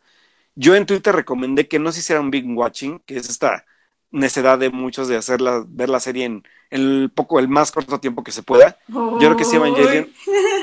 No, la verdad es que. La verdad es que no, la verdad es que yo, yo creo que un binge watching no, no, o sea, yo, yo de hecho por eso también mm, series me es difícil verlas, porque yo hacer un binge watching sí es como muy cañón. La única vez que lo hice fue con Breaking Bad y necesito volver a ver Breaking Bad porque siento que dejé pasar muchos aspectos. O sea, no se me quedó grabado como, como Evangelion, que o sea, digo, ahorita hablo de Evangelion porque todavía la recuerdo, la tengo muy fresca de cuando la vi hace poco y ahorita estoy haciendo como algún, algunos rewatch de algunos episodios no completa, pero sí fue como de, ah, sí me acordaba, ah, sí me acordaba. O sea, sí tengo muy fresca la serie y me empiezo a acordar de cada capítulo. Entonces, este tipo de binge watching siento que no ayudan también a eso, ¿sabes? es tan efímero el, proceso de la serie que yo sé que muchos tienen muchas series que ver, incluyendo Edith, pero yo también por eso con las series son muy especial, porque si las veo como de jalón, al rato es como tipo examen al día siguiente, ¿no? Me aviento toda una serie de completa y al rato la vomito y no me acuerdo ni del 10%. Oye, eh, digo, es un punto y aparte, pero estaría padre, eh, digo, para dejarlo como nota y a ver si al público le interesa, tener un debate acerca de eso. O sea, ¿a quién le gusta realmente el binge watching y a quién no? Porque, por sí, ejemplo, en ese que... aspecto, o sea, lo único que yo me puedo relacionar en el aspecto anime al menos, o sea, por ejemplo, Death Note, yo me la eché en, en, en, así, o sea, de corrido. O sea, hubo días que no dormí, o sea, por verla. Y, y, ¿Y te acuerdas de todo? Y me acuerdo perfectamente de muchas cosas. Entonces, ¿Quién sabe? Yo, yo, a mí me gusta más ver así las cosas, por ejemplo. O sea, Dependerá mucho de cada quien, obviamente. Yo hablo por sí, mí, ¿no? porque la verdad es que no, yo soy claro, una persona claro. quienes Por eso digo que que, sería un buen como- debate, porque Sí, la- hay, la hay verdad es que pros yo- y contras también. Sí, claro. O sea, te digo que yo la única vez que hice un binge watching así fue con Breaking Bad, porque Breaking Bad la vi en un mes. Mm, no, bueno, sí, está cañón. Y entonces sí, la verdad es que fue mucha información. Es una serie, o sea, Breaking Bad no es una serie fácil. Y la verdad es que sí, creo que necesito volverla a ver porque no recuerdo muchas cosas y no recuerdo la importancia de otras, ¿no? Y con, con, con Evangelion creo que es lo mismo. O sea, Evangelion es una serie tan pesada que para conectar cada punto de A a B es como así, como de, ah, esto me llevó acá, esto me llevó acá, porque si, si lo empiezas a ver como, como de, ¿por qué pasó esto? ¿O por qué pasó aquello? ¿O qué es este güey aquí, no? Sobre todo ya para del punto final para adelante, que es como de cómo justificar todo el origen de Nerf, cómo justificar todo el origen de Los Ángeles, sí les va a ser un poco más complicado si no están poniendo como la atención que se debe poner a la serie. Porque a pesar de que es un poco ligera al inicio, hay muchos chistes, hay muchas, muchas batallas, hay muchos personajes secundarios que, que aligeran un poco la pesadumbre de la serie. Sí, al final es totalmente la atención centrada en, en lo que está pasando en realidad, ¿no? O sea, sobre todo en el personaje de Shinji y su papá, que de ahí se revelan muchísimas cosas adelante. Y pues bueno, ya nada más es eso, o sea, es una serie importante para aquellos que les gusta el anime y también creo que importante en, en aspectos de narrativa y obviamente porque hay muchas cosas basadas en Evangelion, incluyendo pues creo que Pacific Rim, que es como un, es un, no es muy parecido, pero sí tiene como destellos de, de esa inspiración.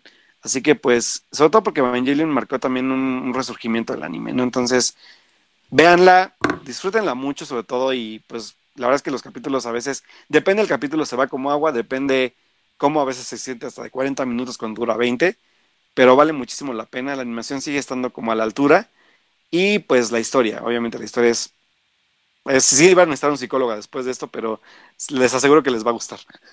no, bueno. Este, pues justo en el chat, este, Julián decía que no me pierdo de nada, así que, no sé, ese es un punto muy en contra de que vea la serie. Pero bueno, en general dice Edgar Pérez, dice que la historia es demasiado drama, pero el diseño de personajes y la animación sigue siendo difíciles de superar. Netflix también ya sacó The End of Evangelion para ver la corrección a la mayor falla de la serie, sería el final. Eh, Jorge Arturo Aguilar. Jorge Arturo Aguilar nos dice que eh, la versión de Blu-ray ya salió en Japón y dice que ese final fue porque se quedaron sin presupuesto. Ajá, es lo que les decía. Y está así, dice, está así de azotada porque Hideki Anno estaba pasando por un periodo depresivo. Em, y también, fun fact. Y también Julián nos dice que la producción desde el inicio fue un relajo, demasiados cambios sobre la marcha. ¿Mm? Muchas gracias muchachos por sus datos porque ayudan también a entender a la gente qué está viendo y sobre todo a qué le espera cuando ve la serie. Pero la neta es que es una serie con muchas capas, muchas capas. Así que pues dense chance de verla para que no se las cuenten y tengan la experiencia también pues visual de, la serie, ¿no? Bien. Sí, este... Yo no les prometo absolutamente nada, sinceramente. Es que... que yo, yo, yo reví como la mitad de la serie esta semana, así que este... Bueno, este fin de semana vi como por lo menos unos cuatro capítulos, sí los remiré. Y dije, ah, o sea, fue cagadísimo porque cada capítulo estaba como de, ah, sí, ya me acordé. Ah, sí, ya me acordé. O sea, la verdad es que sí la tengo todavía muy fresca en la mente. No, y es que lo peor es que ya la vi. Y no, o sea, no, pero bueno, pon tú, te doy el, el te doy la duda y pues pon tú que la vi muy pequeña. Bueno, no, porque vi primero Death Note y luego empecé a ver esas y ya no me gustaron. Yo Evangelion la vi en la universidad, ¿eh? Yo Death Note la vi en la universidad también. Entonces, Evangelion la vi en la universidad, pero no me, no me marcó, no me, no me gustó. Entonces, seguro si la veo me empiezo a acordar de cosas, pero no me acuerdo de absolutamente nada. Entonces, no, la verdad mía, no, no, o sea, ni para qué les digo si ni la voy a ver. O sea, la verdad es que si te digo la lista, Alberto, de las series que tengo que ver en este momento, no, no, no, alguien se me... Y de ahí viene el binge watching, amigos. Y de ahí viene ver las series así, claramente, porque, por ejemplo, Así ya nada más para, al menos de que ya, ya concluiste. Este... Sí, ya, okay. todo de Evangelion, sí. Ok, sí, porque yo la única serie que pude concluir después de quién sabe cuántos meses fue la de Brooklyn Nine-Nine, que no voy a decir mucho porque creo que siempre que la menciono lo digo, que es una de las mejores comedias que van a encontrar en la televisión ahorita. Y cuando la retomó eh, NBC, este, la retomó muy bien se siente con el mismo ritmo, con los mismos personajes, el mismo desarrollo, entonces creo que estuvo súper bien que la cancelación se pasara para allá. Es, fue una gran temporada, ya acabó, son poquitos episodios, son como 10 15, algo así. Um, véanla. O sea, ya por fin la acabé, fue muy triste porque justo ya la acabé y ya no tenemos episodios, pero bueno, pues esperamos ya la siguiente temporada con mucho gusto. Entonces, vean Brooklyn Nine-Nine. Nine-Nine. Ya. Nine-Nine. Nine-Nine. Muy bien, muchachos. Y, y, híjole, chavos, o sea, ni les voy a decir de qué series vamos a estar hablando luego porque literal, como, como les digo, hay 1500 series que tengo que terminar. Así que las voy a ir mencionando conforme las vaya acabando. Em, creo que este viernes ya sale Stranger Things. ¡Yay! Ah, así que 4 de julio. Si quieren que la comentemos, díganos para subirla en mi lista de prioridades. Puta, yo sí, yo sí la voy a ver. Ok, pues que, que, Alberto me avise y yo la subo un poco en la lista, porque neta tenemos muchas cosas que ver. Y Stranger Things, para mí, no está en mi lista de prioridades, así que... En la mía sí, por eso tengo que ponerme a acabar Chernobyl, por lo menos para así ver Stranger Things con calma. Ah, ok, perfecto. Entonces ahí está, ya tenemos para las siguientes semanas. Ah, sí, también como dice Edgar, ya salió Dark. Está, obviamente, esa sí está arriba en mi lista de prioridades, pero igual vamos a tardar un poquito a hablar de ella, Ah, así que ténganos O sea, paciencia. tienes, tienes Dark arriba y Stranger Things, ¿no? Sí, claramente. Tengo. Arriba de Stranger Things tengo Jessica Jones, Dark, eh, terminar Lucifer, es terminar Star Trek Discovery.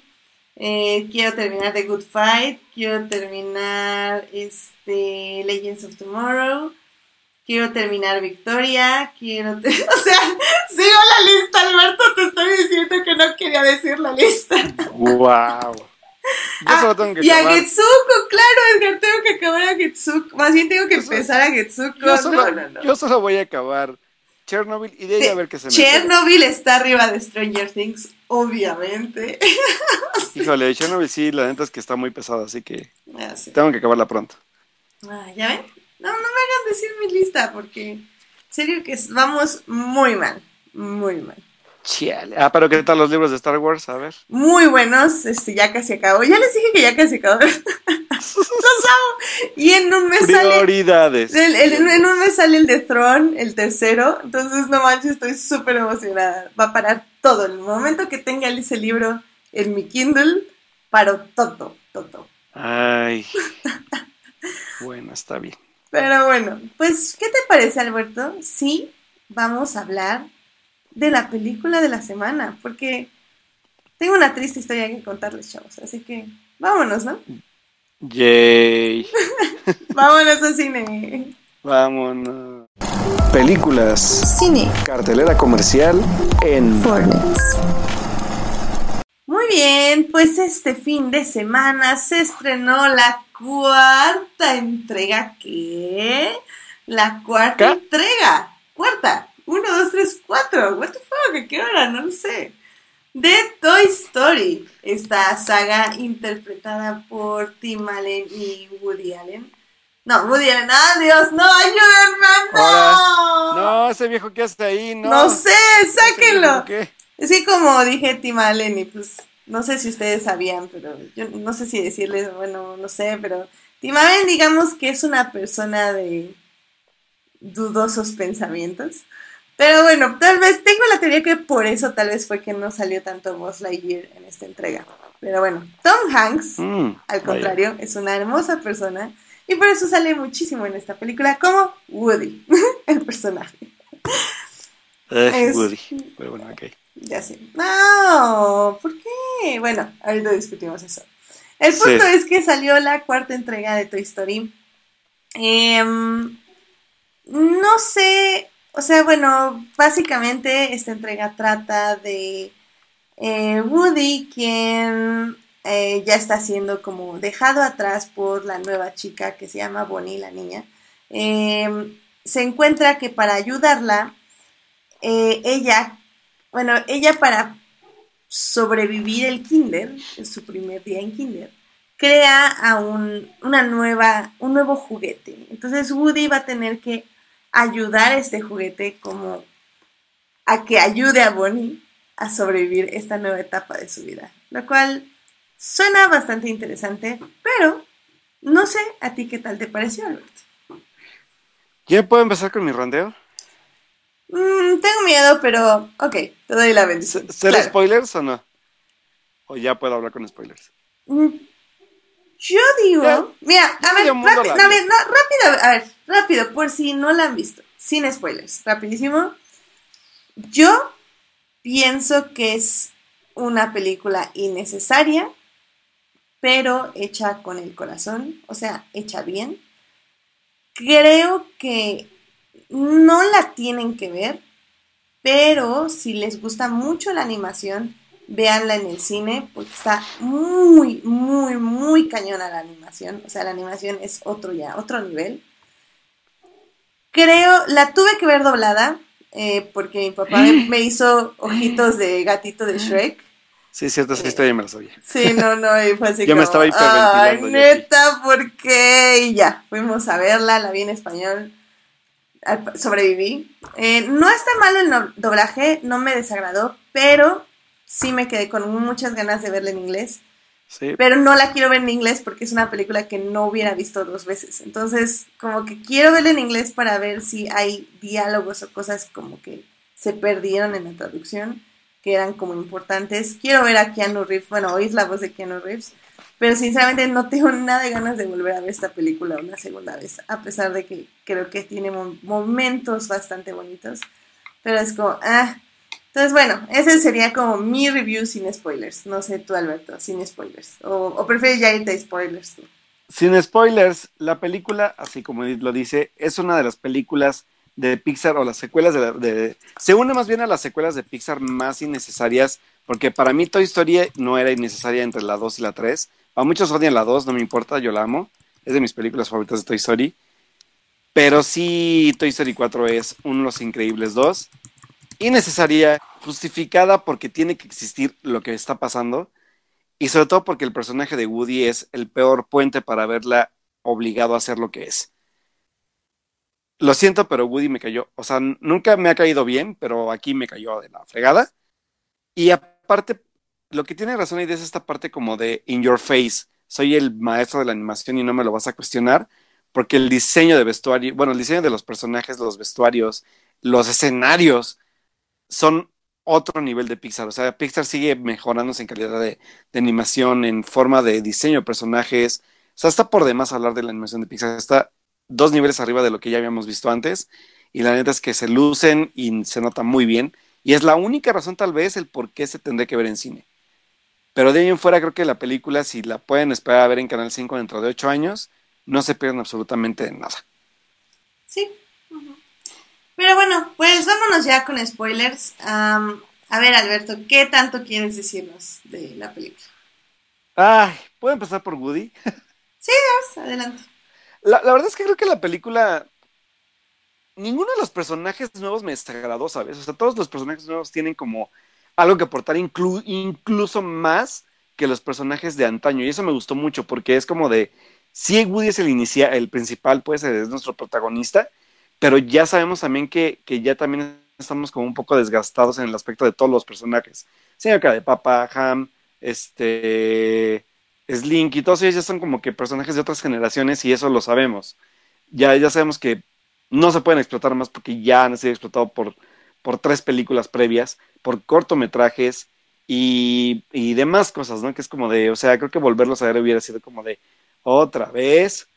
Entonces creo que para evitar este tipo como de comentarios o de reacciones del público, sí se enfocan mucho en los personajes nuevos. Tenemos a la, entre comillas, villana, que es esta de Gabi Gabi, tenemos a nuestro querido Forky, que la neta Forky es el mejor personaje de Toy Story, creo, para mí, por muchas cosas. Y tenemos también a- al personaje que dice Edith, que hace la voz Kenny Reeves, que es Dukaboom, que es este como juguete fracasado.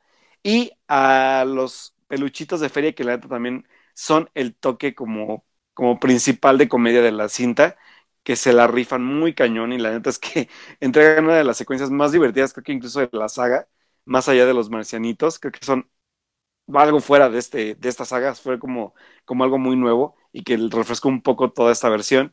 Y pues volvemos a ver de nueva cuenta a... En mis tiempos se llamaba Betty, señores, discúlpenme mucho, pero no es Bebop o como se llame. Yo, yo estaba, estaba burlándome de, de hacer un rap como, como droide, Bebop, ya saben, ¿no? Pero sí, la neta es que el personaje de, de Betty, pues es como el gran regreso y, y, sobre todo, pues el cambio del personaje sobre lo que ha vivido y sobre lo que ha tenido que experimentar, que es una buena forma de verlo, o sea, es, un, es un buena, una buena como coprotagonista para Woody, pero la neta es que la, el, todo el proceso de Woody es forzado a más no poder. No sé si, si tú lo sentiste igual, Edith, pero era como de, ya vamos a solucionar el conflicto Ay, sí, pero tengo muchísimas ganas de regarla. Vamos a regarla otra vez. Y ahí vas, primera regada. Bueno, ya, ya, solucionamos esto, ya encontramos a quien queríamos encontrar, ya rescaté a quien quería rescatar, ya vámonos. No, pero tengo ganas de regarla otra vez, porque si no la película se nos va a acabar demasiado rápido, ¿sabes? Y, así como sí, sí, sí. Cu cuatro malditas veces, y sobre todo porque Woody queda de por sí, ya lo tenía en, en mi imagen como uno de los personajes más tóxicos de Pixar. Aquí fue como de neta, tipo ya, por favor. Sí, creo que. O sea, no sé. Creo que es. O sea, mira. y es que, o sea, sostengo mi palabra de que la película tiene momentos muy bonitos que funcionan muy bien por separado y que, porque salí y, yo tenía la idea, ok, bueno, tal vez esta película hubiera funcionado mejor como un cortometraje. O sea, un cortometraje creo que a mí me hubiera pegado más. Pero Es que lo que, no- lo no que no hubiéramos entendí es que tenido eso. muchos momentos que, que solo Ajá. funcionan en un largometraje.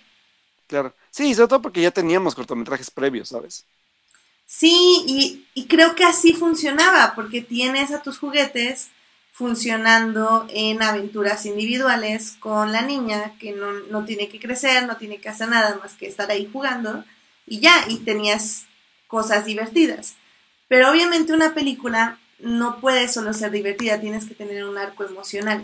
O bueno, al menos una película de Toy Story. Entonces, este, tienes este arco emocional con Woody, donde no puede dejar ir el pasado y abrazar un cambio, un futuro.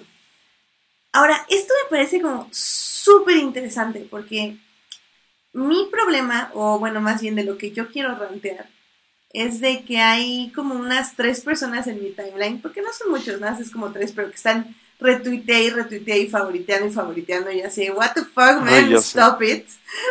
Que estaban retuiteando mucho acerca de, de que Bonnie era la villana, la niña.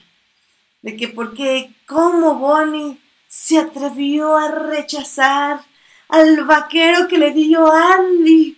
¡Oh, Dios! Fíjense que ya así como, what the fuck, relájate. O sea, literal era como, estaba viendo el rant de Star Wars de nuevo de por qué mataron a Akbar, un gran personaje de las leyendas y, y que nada más lo matan así, sin un funeral y sin todo así como, qué fregados. O sea, creo que funciona como la misma idea aquí. O sea, Bonnie sí le regaló un juguete a un niño que no conocía, por cierto, o sea, que lo vio como dos veces en su vida. Claro. Le regaló un juguete que sí le gustó mucho, que jugó con él, pero al final del día, como bien dicen en la película, todos cambiamos y nuestras necesidades varían. O sea, obviamente Claro. como niña Woody le gustó mucho, pero al otro día, pues, bueno, no al otro día, unos meses después, unos años, bueno, un año después, porque no se ve tan grande, eh, se ve un poquito más grande, pero no tanto, pues ya necesitaba otro juguete. Y, y es como si todos los juguetes se sienten mal porque creó a Forky. Cuando realmente, o sea, lo que llega a entender Woody en algún punto de la película es que ya no lo necesitan a él porque hay otros juguetes que cumplen su función. Y que el asunto de Andy fue algo que vivió, fue algo hermoso, algo que, que siempre va a recordar, pero que ya no va a tener con otro niño, otra niña. O sea, ya, tal vez algún día Pero lo sí tiene, pero va a ser diferente. Y fue diferente con Bonnie, terminó eso y hay que seguir adelante. ¿Y cómo seguir adelante? Pues sí, con una pareja romántica, porque... Exacto. no? eso iba a decir. Sí, ¿sabes? a eso iba. No iba a fregados. pero, pero sí, no me quería proyectar, pero sí, algo así. Sí, o O, sea, más bien, así. lo- La cosa es que también es chistoso porque la relación de Woody es como esta, como de no querer dejar ir a Alex, pero le está costando trabajo, ¿sabes? ajá, Porque todo el tiempo está hablando de Andy, y es que Andy esto, y es que Andy el otro. Entonces, pues, digo, hay algo que no me gustó porque es como que Woody trasladó su, su, su dependencia emocional de Andy a, a Betty, pero bueno. Sí, y, y ¿sabes qué? No, creo que tampoco me encantó la película porque no sé si me encanta ese mensaje. O sea, Sí. me encanta el mensaje de, de seguir adelante, de, de dejar atrás el pasado. Kill it if you have to. Nada, sí. ¿Qué pasa? Pero es justo lo que está diciendo Pixar, igual en Star Wars en The Last Jedi. O sea, el pasado se tiene que recordar, se tiene que, que atesorar, pero no te puedes aferrar a él. Y es finalmente lo que aprende Woody. No me encanta que tiene que dejarlo ir con una pareja, eh, una pareja ojo. amorosa. Es como, ah, o sea, ¿por qué no ojo. puedes aprender la lección sin irte con una Y persona? ojo, ojo, yo sé que me voy a ver muy, muy, muy intenso, pero es como de, vas a regresar con el ex antes del ex, ¿sabes? Sí, claro, o sea, sí, no, es muy no sé. raro el Y mensaje. mira, y me raro. encantó el personaje de la pastorcita que ya se me fue cómo se llama, Betipo, Eh, algo es, así. es Bob Beep. Bobip, Bobip. Me encantó así Para la idea de Betty. Ah. ya no necesito niños, yo aquí armo mi propia onda y la frega de media. Súper chido, me encanta y todo, pero ay, no sé, es que esas relaciones amorosas como súper forzadas se me hacen como Muy forzada. muy forzadas, o sea, Porque deja, deja que, que el personaje de, de, de, de Bob Beep es, es bueno. O sea, me gusta el sí, personaje. sí, sí, sí, estoy de acuerdo. es muy, es, o sea, de lo que obviamente veíamos antes que era como súper tierna y súper relajada y no hacía nada, pero era muy tranquila y era la conciencia de Woody. Aquí es como totalmente el cambio radical 360 de yo ya, o sea, tengo mis propias decisiones, yo llevo mi vida. O sea, pero también la parte que me gusta es cómo maneja la parte del abandono ella, a comparación Claro. de Woody, ¿eh? Es que como tiene, de, sí, sí, ya entendí que, o sea, como que cumplí ya mi misión y ahora tengo que ver yo por mí y seguir mi vida. No, y, y tiene un muy Que buen Woody desarrollo. No, y tiene un muy buen desarrollo porque se Claro. entiende cómo llegó ahí. O sea, no llegó nada más por el arte de magia a ser una badass, como seguramente muchos trolls van a decirlo. O sea, sí estuvo con alguien, la abandonaron en una tienda de antigüedades donde nunca nadie la volvió a, a comprar, y en lugar de aferrarse a una realidad que nunca iba a tener, que era de esperar a que llegara un niño o una niña a amarla, pues dijo, ¿sabes qué? Mejor voy y tengo niños todo el tiempo, si quiero y si no quiero, pues estoy yo sola. Que es algo que también tiene la villana de esta película, ¿no? Que la villana de la película se está aferrando a un ideal que nunca sabe si va a llegar y, y que es también otro tipo de elección y que me parece súper bonito. O sea, creo que esa búsqueda de amor que al final del día podíamos tomarla como eso, como una loca que nada más quería tener una caja de voz porque tenía una ilusión como Aparte, ajá, ingenua, pero que se convierte en un momento de compasión del personaje principal de Woody hacia ella y que esa compasión se transforma en compasión hacia ella y que le llega al final del día su recompensa, me pareció súper bonito porque no, Y- es una, no es un arco que veamos muy seguido, ¿sabes? Y aparte me encanta el, la parte climática del, de cuando cumple su propósito, ¿eh? Porque la parte climática es muy, muy buena. O sea, es como de, Sí, como, como, como, como creo que muchos humanos en la vida, como de creemos que esa es la solución de a todos nuestros problemas, y cuando sucede la parte de la, de la caja de voz que ya está arreglada y que cree que ya es el momento, sí, incluso es cagadísimo porque Forky lo apunta muchísimo, ¿no? Es como de, no, no, no, no, no avances, espera, tienes que ver esto, ¿no? Es sí. como de algo va a pasar aquí, y tú pues dices, pues sí, obviamente va a pasar como pre- película predecible, pues que se va a ir con la niña y se va a hacer muy feliz y se acabó, ¿no? Y cuando pasa exactamente lo opuesto, es como de, ¿what? Sí. Y es ahí donde viene un gran mensaje del personaje de, Claro. de- de ella, porque ni siquiera es una villana ¿eh? es una villana que busca cumplir un propósito para poder estar feliz. Sí, y, y, y justo te da una muy buena lección de que las decepciones son necesarias para una recompensa mayor posteriormente.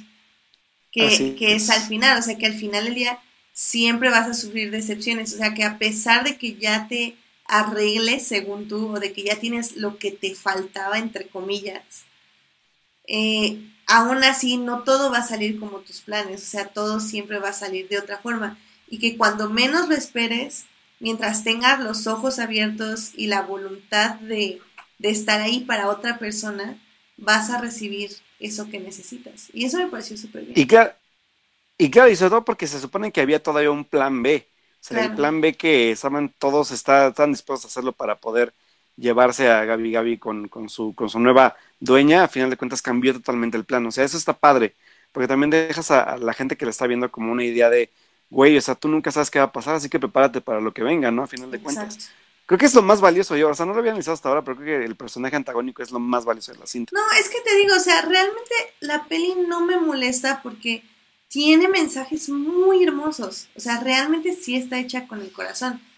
Claro. Eh, y me alegra que exista, pero o sea, no, No sé. era es- necesaria. No era, que no era sí, necesaria. no, o sea, creo que los mensajes están como muy separados o se podían haber contado de otra forma, no sé, o sea, es, es un poco, tal vez, o sea, suena muy contradictorio y sí me estoy súper mega contradiciendo porque literalmente estoy diciendo como la película no debía existir, pero debía existir con estos mensajes, entonces como, o sea, como existe o no existe.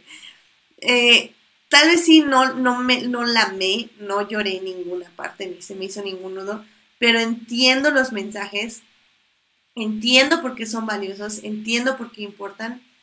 No me encanta el de Woody, no me encanta el final. Eh, es un bonito final para Woody, pero no creo que sea un gran mensaje final para los niños. Pero el, el mensaje de Gabi Gabi me gusta muchísimo y me, me, me encanta. Y al final del día digo, me sacaron como cinco sustos los malditos muñecos de la Ay, ya sé. No manches, o sea, me dice mi hermana, bueno, tú estás más, creo que eres la única que está asustada en todo el maldito cine. Y así como, no manches, es que qué fregados No, me es que están poniendo esas cosas en la cara. Ay, ¿por qué estoy Sí, están bien feos, la neta. XC aparte? Se ven gigantes. Ay, Dios, no, no, no. A mí sí me dio mucho miedo. Sí, la neta sí. Y digo, la verdad es que sí, todo el mensaje de ella, porque la verdad es que Woody sí se me sigue siendo como muy. O sea, la neta es que sí noto forzada la parte de Woody, ¿sabes? Fue como de. Ya van, o sea, me preguntaba mucho cuando estaba en la película, dije, ¿a poco tan rápido van a resolver el conflicto? Y no, y ahora esto, y ahora el otro, y es que yo, incluso me gusta muchísimo la escena donde le dicen, neta, güey, ya arriesgamos demasiado por ti como para que sigas con tus jaladas. Y dije, sí, ese soy yo. No, O sea, y- el momento, el momento en que le hacen ver como de ya arriesgamos demasiado por tus, por tus objetivos, síguelos tú solo porque ya es demasiado. Dije, sí, ya, Woody, o sea, ya neta, ya. O sea, no pueden extender más la película ya, por favor. Sí, y sobre todo, es que hay como, también hay un ¿Sabes qué? final No falso. o sea, porque es que- tienes dos historias. O sea, tienes. Primero es la línea de la historia de Forky, que concluye en el momento que lo atrapan en la tienda de antigüedades. O sea, ahí concluye Forky. O sea, su historia argumental de aceptar ser un juguete concluye ahí. Yep. Y luego tienes la otra historia, que es la historia de Woody de aceptar dejar ir. Entonces, que, van de la mano, es que otra vez, o sea, otra contradicción, o sea, funciona bien, o sea, porque Forky, en el momento que Woody cierra el ciclo de Forky, de que Forky acepta que tiene que estar con, con la niña, Woody ahora tiene que aceptar que él ya no sirve, porque el tenedor sirve. Entonces, eh, ok, sí funciona que se concluya a la mitad, pero no te funciona porque se te hace la película más larga. Es como muy extraño. Sí, la neta sí. Li- Literal, chicos, lo estamos inventando conforme lo hablamos. Bueno, siento yo como que estoy llegando a conclusiones mientras lo hablo. Y sí, Sí, me gusta, divertido. sí me gusta, pero no me gusta al mismo tiempo. Es muy raro. O sea, yo, yo debo aceptar que yo me divertí muchísimo, pero cuando salí fue como de, ok, sí, hay una película que la verdad es que si no la veía, no pasaba nada. Sí, claro, claramente. Y O sea, te, no, y te no digo, aporta, Ujú. no aporta ni quita nada al- al- al- a la trilogía original, ¿sabes? No, y te digo, tengo ganas de verla en inglés porque obviamente quiero verla en inglés, pero no quiero verla porque no es una peli que nunca hubiera visto dos veces. Entonces es como, ah, es, que- es como Coco, o sea, Coco jamás lo hubiera visto dos veces y por eso no la he visto en español porque no me interesa volver a verla. Pero Coco sí me gustó más porque sí tiene una historia, una narrativa, un objetivo claro, bonito, bien explicado. O sea, tiene un solo objetivo y siento que esta película tenía muchos objetivos que era como, como dice ahorita Jorge Arturo Aguilar, el, tenía como objetivo tener un spin-off de Forky para ya hacer eh, este, cortos para Disney Plus. Tenía el objetivo de dejar a vos y a todos también listos para tener nuevas aventuras con igual cortometrajes. Tenía el objetivo de cerrar a la villana que no era villana con un bonito mensaje. Tenía el objetivo de ya retirar a Tom Hanks, que ya está harto de Woody. Bueno, no, no creo, pero... O, o, o hacerle su spin-off a Woody. O sea, ¿sabes? Como que esta película es un medio para fines. No Exacto. siento que sea un fin en sí mismo. Lo Totalmente cual tiene sentido porque es una cuarta parte. Es una cuarta parte a mí me dice que te estás preparando para otras conclusiones, porque la trilogía cierra bien. O sea, una trilogía Sí. siempre cierra bien. Pero una cuarta parte es porque vas a hacer otra trilogía. O al menos eso Eh. me ha enseñado Star Wars. Sí, seguramente sí va a ser así, aunque digan que Sí. no, ¿eh? Sí, sí, sí. Pero entonces, a- ahora, ese es mi punto, porque Star Wars se maneja por trilogías. Entonces, yo no puedo evaluar, evaluar al 100% el episodio 7 y 8 porque no tengo el 9. Entonces, ahora, no puedo evaluar bien esta película porque vienen otras dos y ahora tengo que analizar un nuevo arco argumental. No creo que sea el caso. O sea, Ay, No lo sé, porque todavía siento que Forky tiene mucho que explorarse, pero bueno. ¿Pero qué, qué quieres explorar? Ah, y aparte de eso, de que le den a Forky una... un- Compañera. un- una compañera. ¡Oh! Sí, ya, en heteronormatividad, basta, por favor. O sea, a nadie le interesa. Fue, fue lo mismo que con Cómo entrenar a tu dragón. No he visto cómo entrenar a tu dragón. Ah, bueno, ok. No puedo decir más. Ah, ya, bueno, he visto cositas, pero sí, ya, ya tengo que ver, por cierto. Sí, Pero- es algo parecido. Pero es- ese es mi punto, o sea, entiendo que hay ciertos personajes que tienen que tener sus pares, pero ¿por qué fregados? O sea, tienes, a For- o sea, ¿por qué a Forky le das una pareja al final? O sea, no entiendo tu punto. Maldita heteronormatividad. Ah. Ponte el día, date cuenta. Ay, sí, ya sé. No sé, o sea, tal vez me oigo muy amargada, pero es la verdad. O sea, ya, ya nos cansamos de ver parejas forzadas en la tele, sinceramente. Sí, la neta, sí, eso estuvo súper forzado. Que por Si de por sí Woody y Betty se ven forzados, y, y que sí tenían un, un historial de, de amor. claro, O sea- y fue como de, mm, ok. Sí, o sea, como que no entendí por qué Betty quería regresar con tal perdedor. Pues ella misma se lo cuestionó, pero pues ahí estaba. Pero regresó, por alguna extraña. Pues por la más bien magia del se cine. iba. Sí, Pues, la verdad es que más bien ya se iba, pero se regresó, ¿eh? Oye, sí, todo esa, ese diálogo interno, comillas, comillas, que tuvo, o sea, yo, yo literal cuando regresó dije, ¿a quién de fregados convenciste? Porque no, no te Sí, creía sí, la- la absolutamente nada. Ajá, incluso el regreso de Woody fue como de, em, ¿qué hacías ahí si ya te ibas? Incluso Betty fue como de, sí, pues ya vete, ¿no? Ya te vas con tus amigos, vete. Sí, exacto. Y fue como de, mm, ok. Eh, no sé, súper predecible porque, pues, obvio, cuando te ponen un flashback de que deja ir a alguien, pues va a acabar con él yéndose con ese alguien, o sea, es obvio. o sea, ah. Pero bueno. ah. Bueno. Ah, ya sé, sí, la verdad es que no sé. Tiene muchos detalles la cita, tiene muchas cosas interesantes y divertidas Sí. y bonitas, pero por otro lado también tiene cosas que dices, ay, ya neta, por favor. Sí, sobre todo divertidas. Creo que el humor funciona muy, muy bien. O sea, sí me, Ay, sí los- me reí varias veces. El pato y el osito son la onda, la neta. A mí no me cayó bien el pato y el osito, pero creo que fue un problema de doblaje para mí. Eh, Ah, a mí sí me gustó mucho, sobre todo su, su plan. A mí, a mí me mataron los G.I. Joe, fueron lo mejor. Es- Uy, al que nunca, al que nunca saludan. No manches, no te quedaste a ver los créditos finales, ¿verdad? Sí, ¡Ah, qué buen final! Spoilers. llega Duke. Ay, toma. Ah, ¿no, no tenía que spoilear? Bueno, vaya, es que no sé, es que No seguramente. dije qué pasa. Seguramente No dije qué pasa. nuestro público no se queda a los créditos finales muy mal. Tache a todos. Los que no se quedaron a los créditos finales. Porque no hay una escena final como tal, pero pasa algo muy bonito al final, la verdad. Nosotros aplaudimos.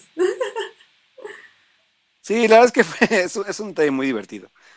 Muy bonito. Y pues sí, o sea, como digo, hay, hay momentos muy padres durante toda la película, pero. O sea, no es un mal rato, pero no es un buen rato tampoco.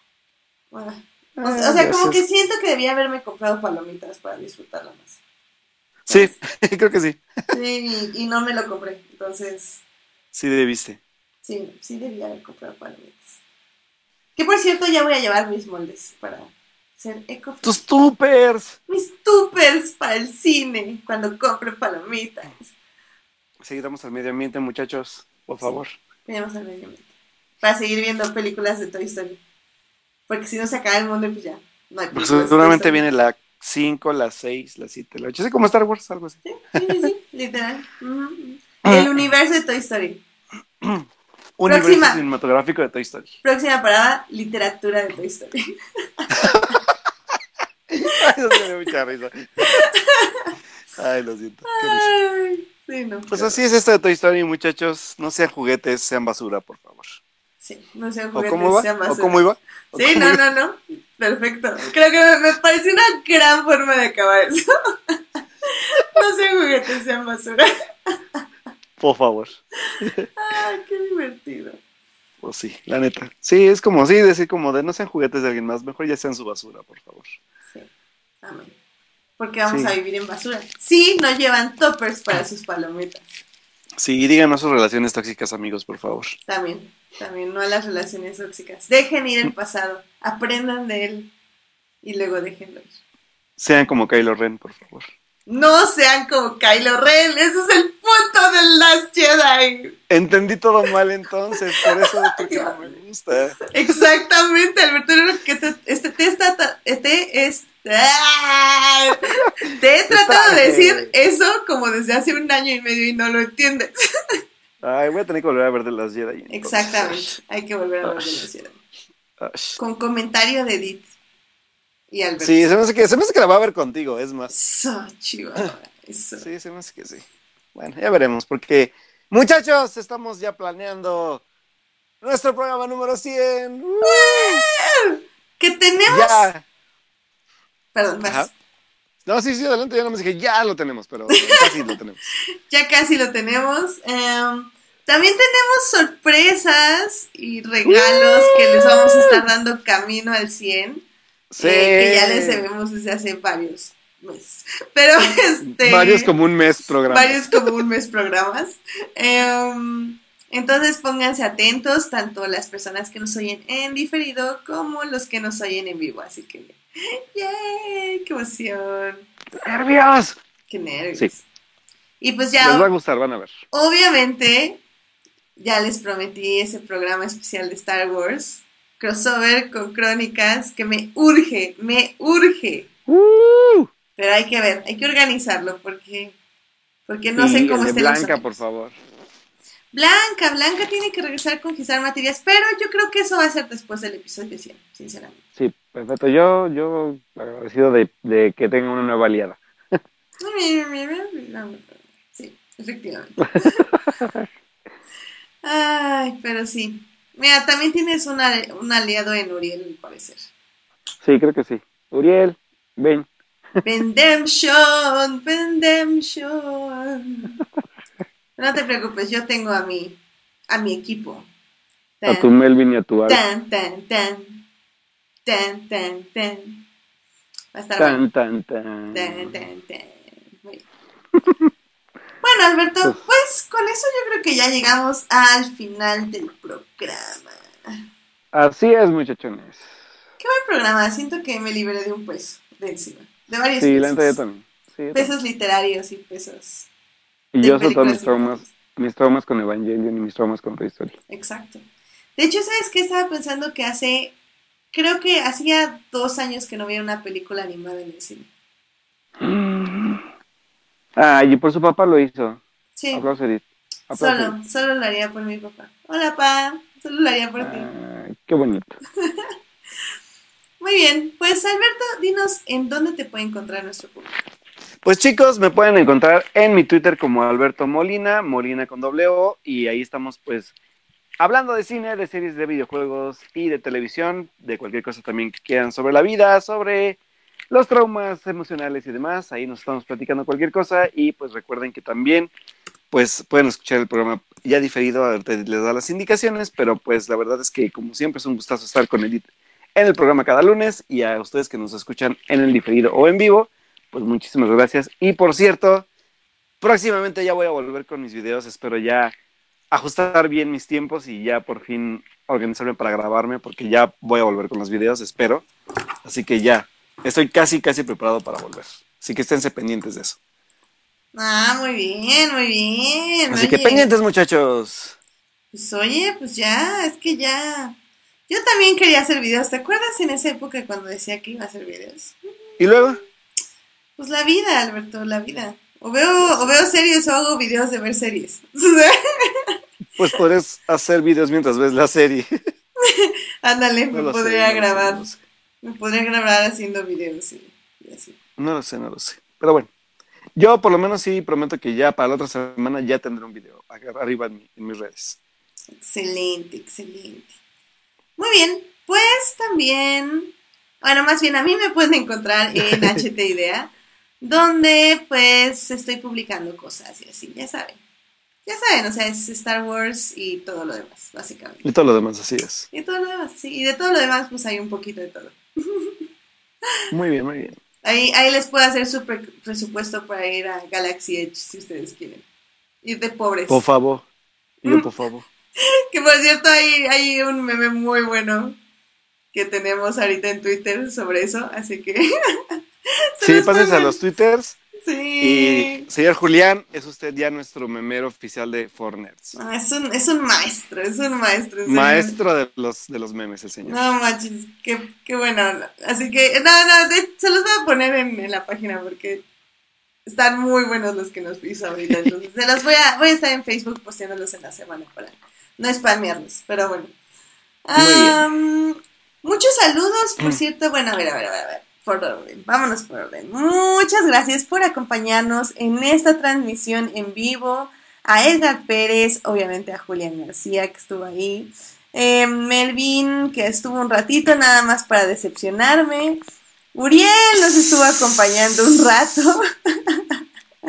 Uriel nos estuvo acompañando, de hecho, un muy buen rato. Creo que es la vez que se ha quedado muchísimo más en el programa.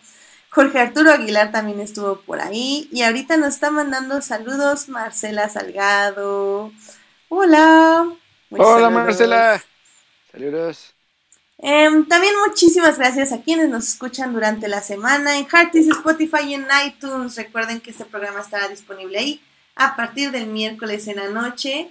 Saludo muy especial a Melissa y a su novio que el fin de semana tuve el gusto de verlos y me dijeron que son muy fans del show, así que para que vean gente que nos oyen diferido, háganse aparecer en cualquier red para que les mandemos saludos, oigan.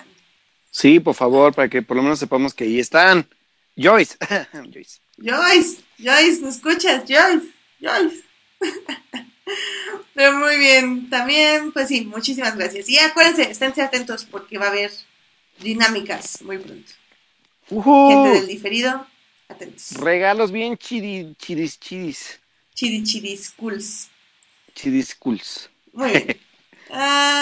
Pues sí, pues el próximo lunes, 9.30 de la noche, sabrá Dios de qué vamos a hablar. No sé ni qué se estrene, sinceramente.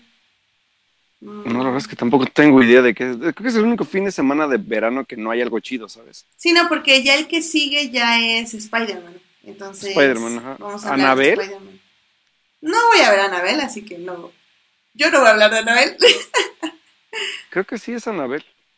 Miren, probablemente voy a terminar al menos una serie, ya sea Jessica Jones, Lucifer o Chernobyl o Yo voy a acabar Chernobyl entonces para poder hablar de Chernobyl. Big Little Lies también se está ahorita, así que véanla. Ay, la de las señoras gritonas. Sí, la de las señoras gritonas. Nada más he visto, he visto uno en- o dos. Creo que he visto dos. Yo, que- yo posiblemente vaya a ver el miércoles la de Hotel Mumbai. Igual si la veo les cuento qué tal está. Cool, cool, cool, cool. Entonces ya saben, si quieren oír de algo en especial, díganme ahora para ponerme al día en la semana y poderlo hablar el lunes. así que díganos, así que también, así que aceptamos sugerencias. Vamos ya al episodio 100 también, ¿por qué no? Díganos qué quieren escuchar en el episodio 100. ¿Quieren hacernos preguntas? ¿Quieren que hablemos de alguna película en especial? ¿Quieren que hable de Star Wars? Es algo que no hago muy seguido, también podría hacerlo, no sé. Ya. Pero en fin, sí, no, nada, este. em, nada, saludos a Julio. vale. Ah, Bueno, bueno, muchachos. gracias por vámonos. escucharnos. Bye, tengan noches. Buena semana. Cuídense. Bye. Adiós.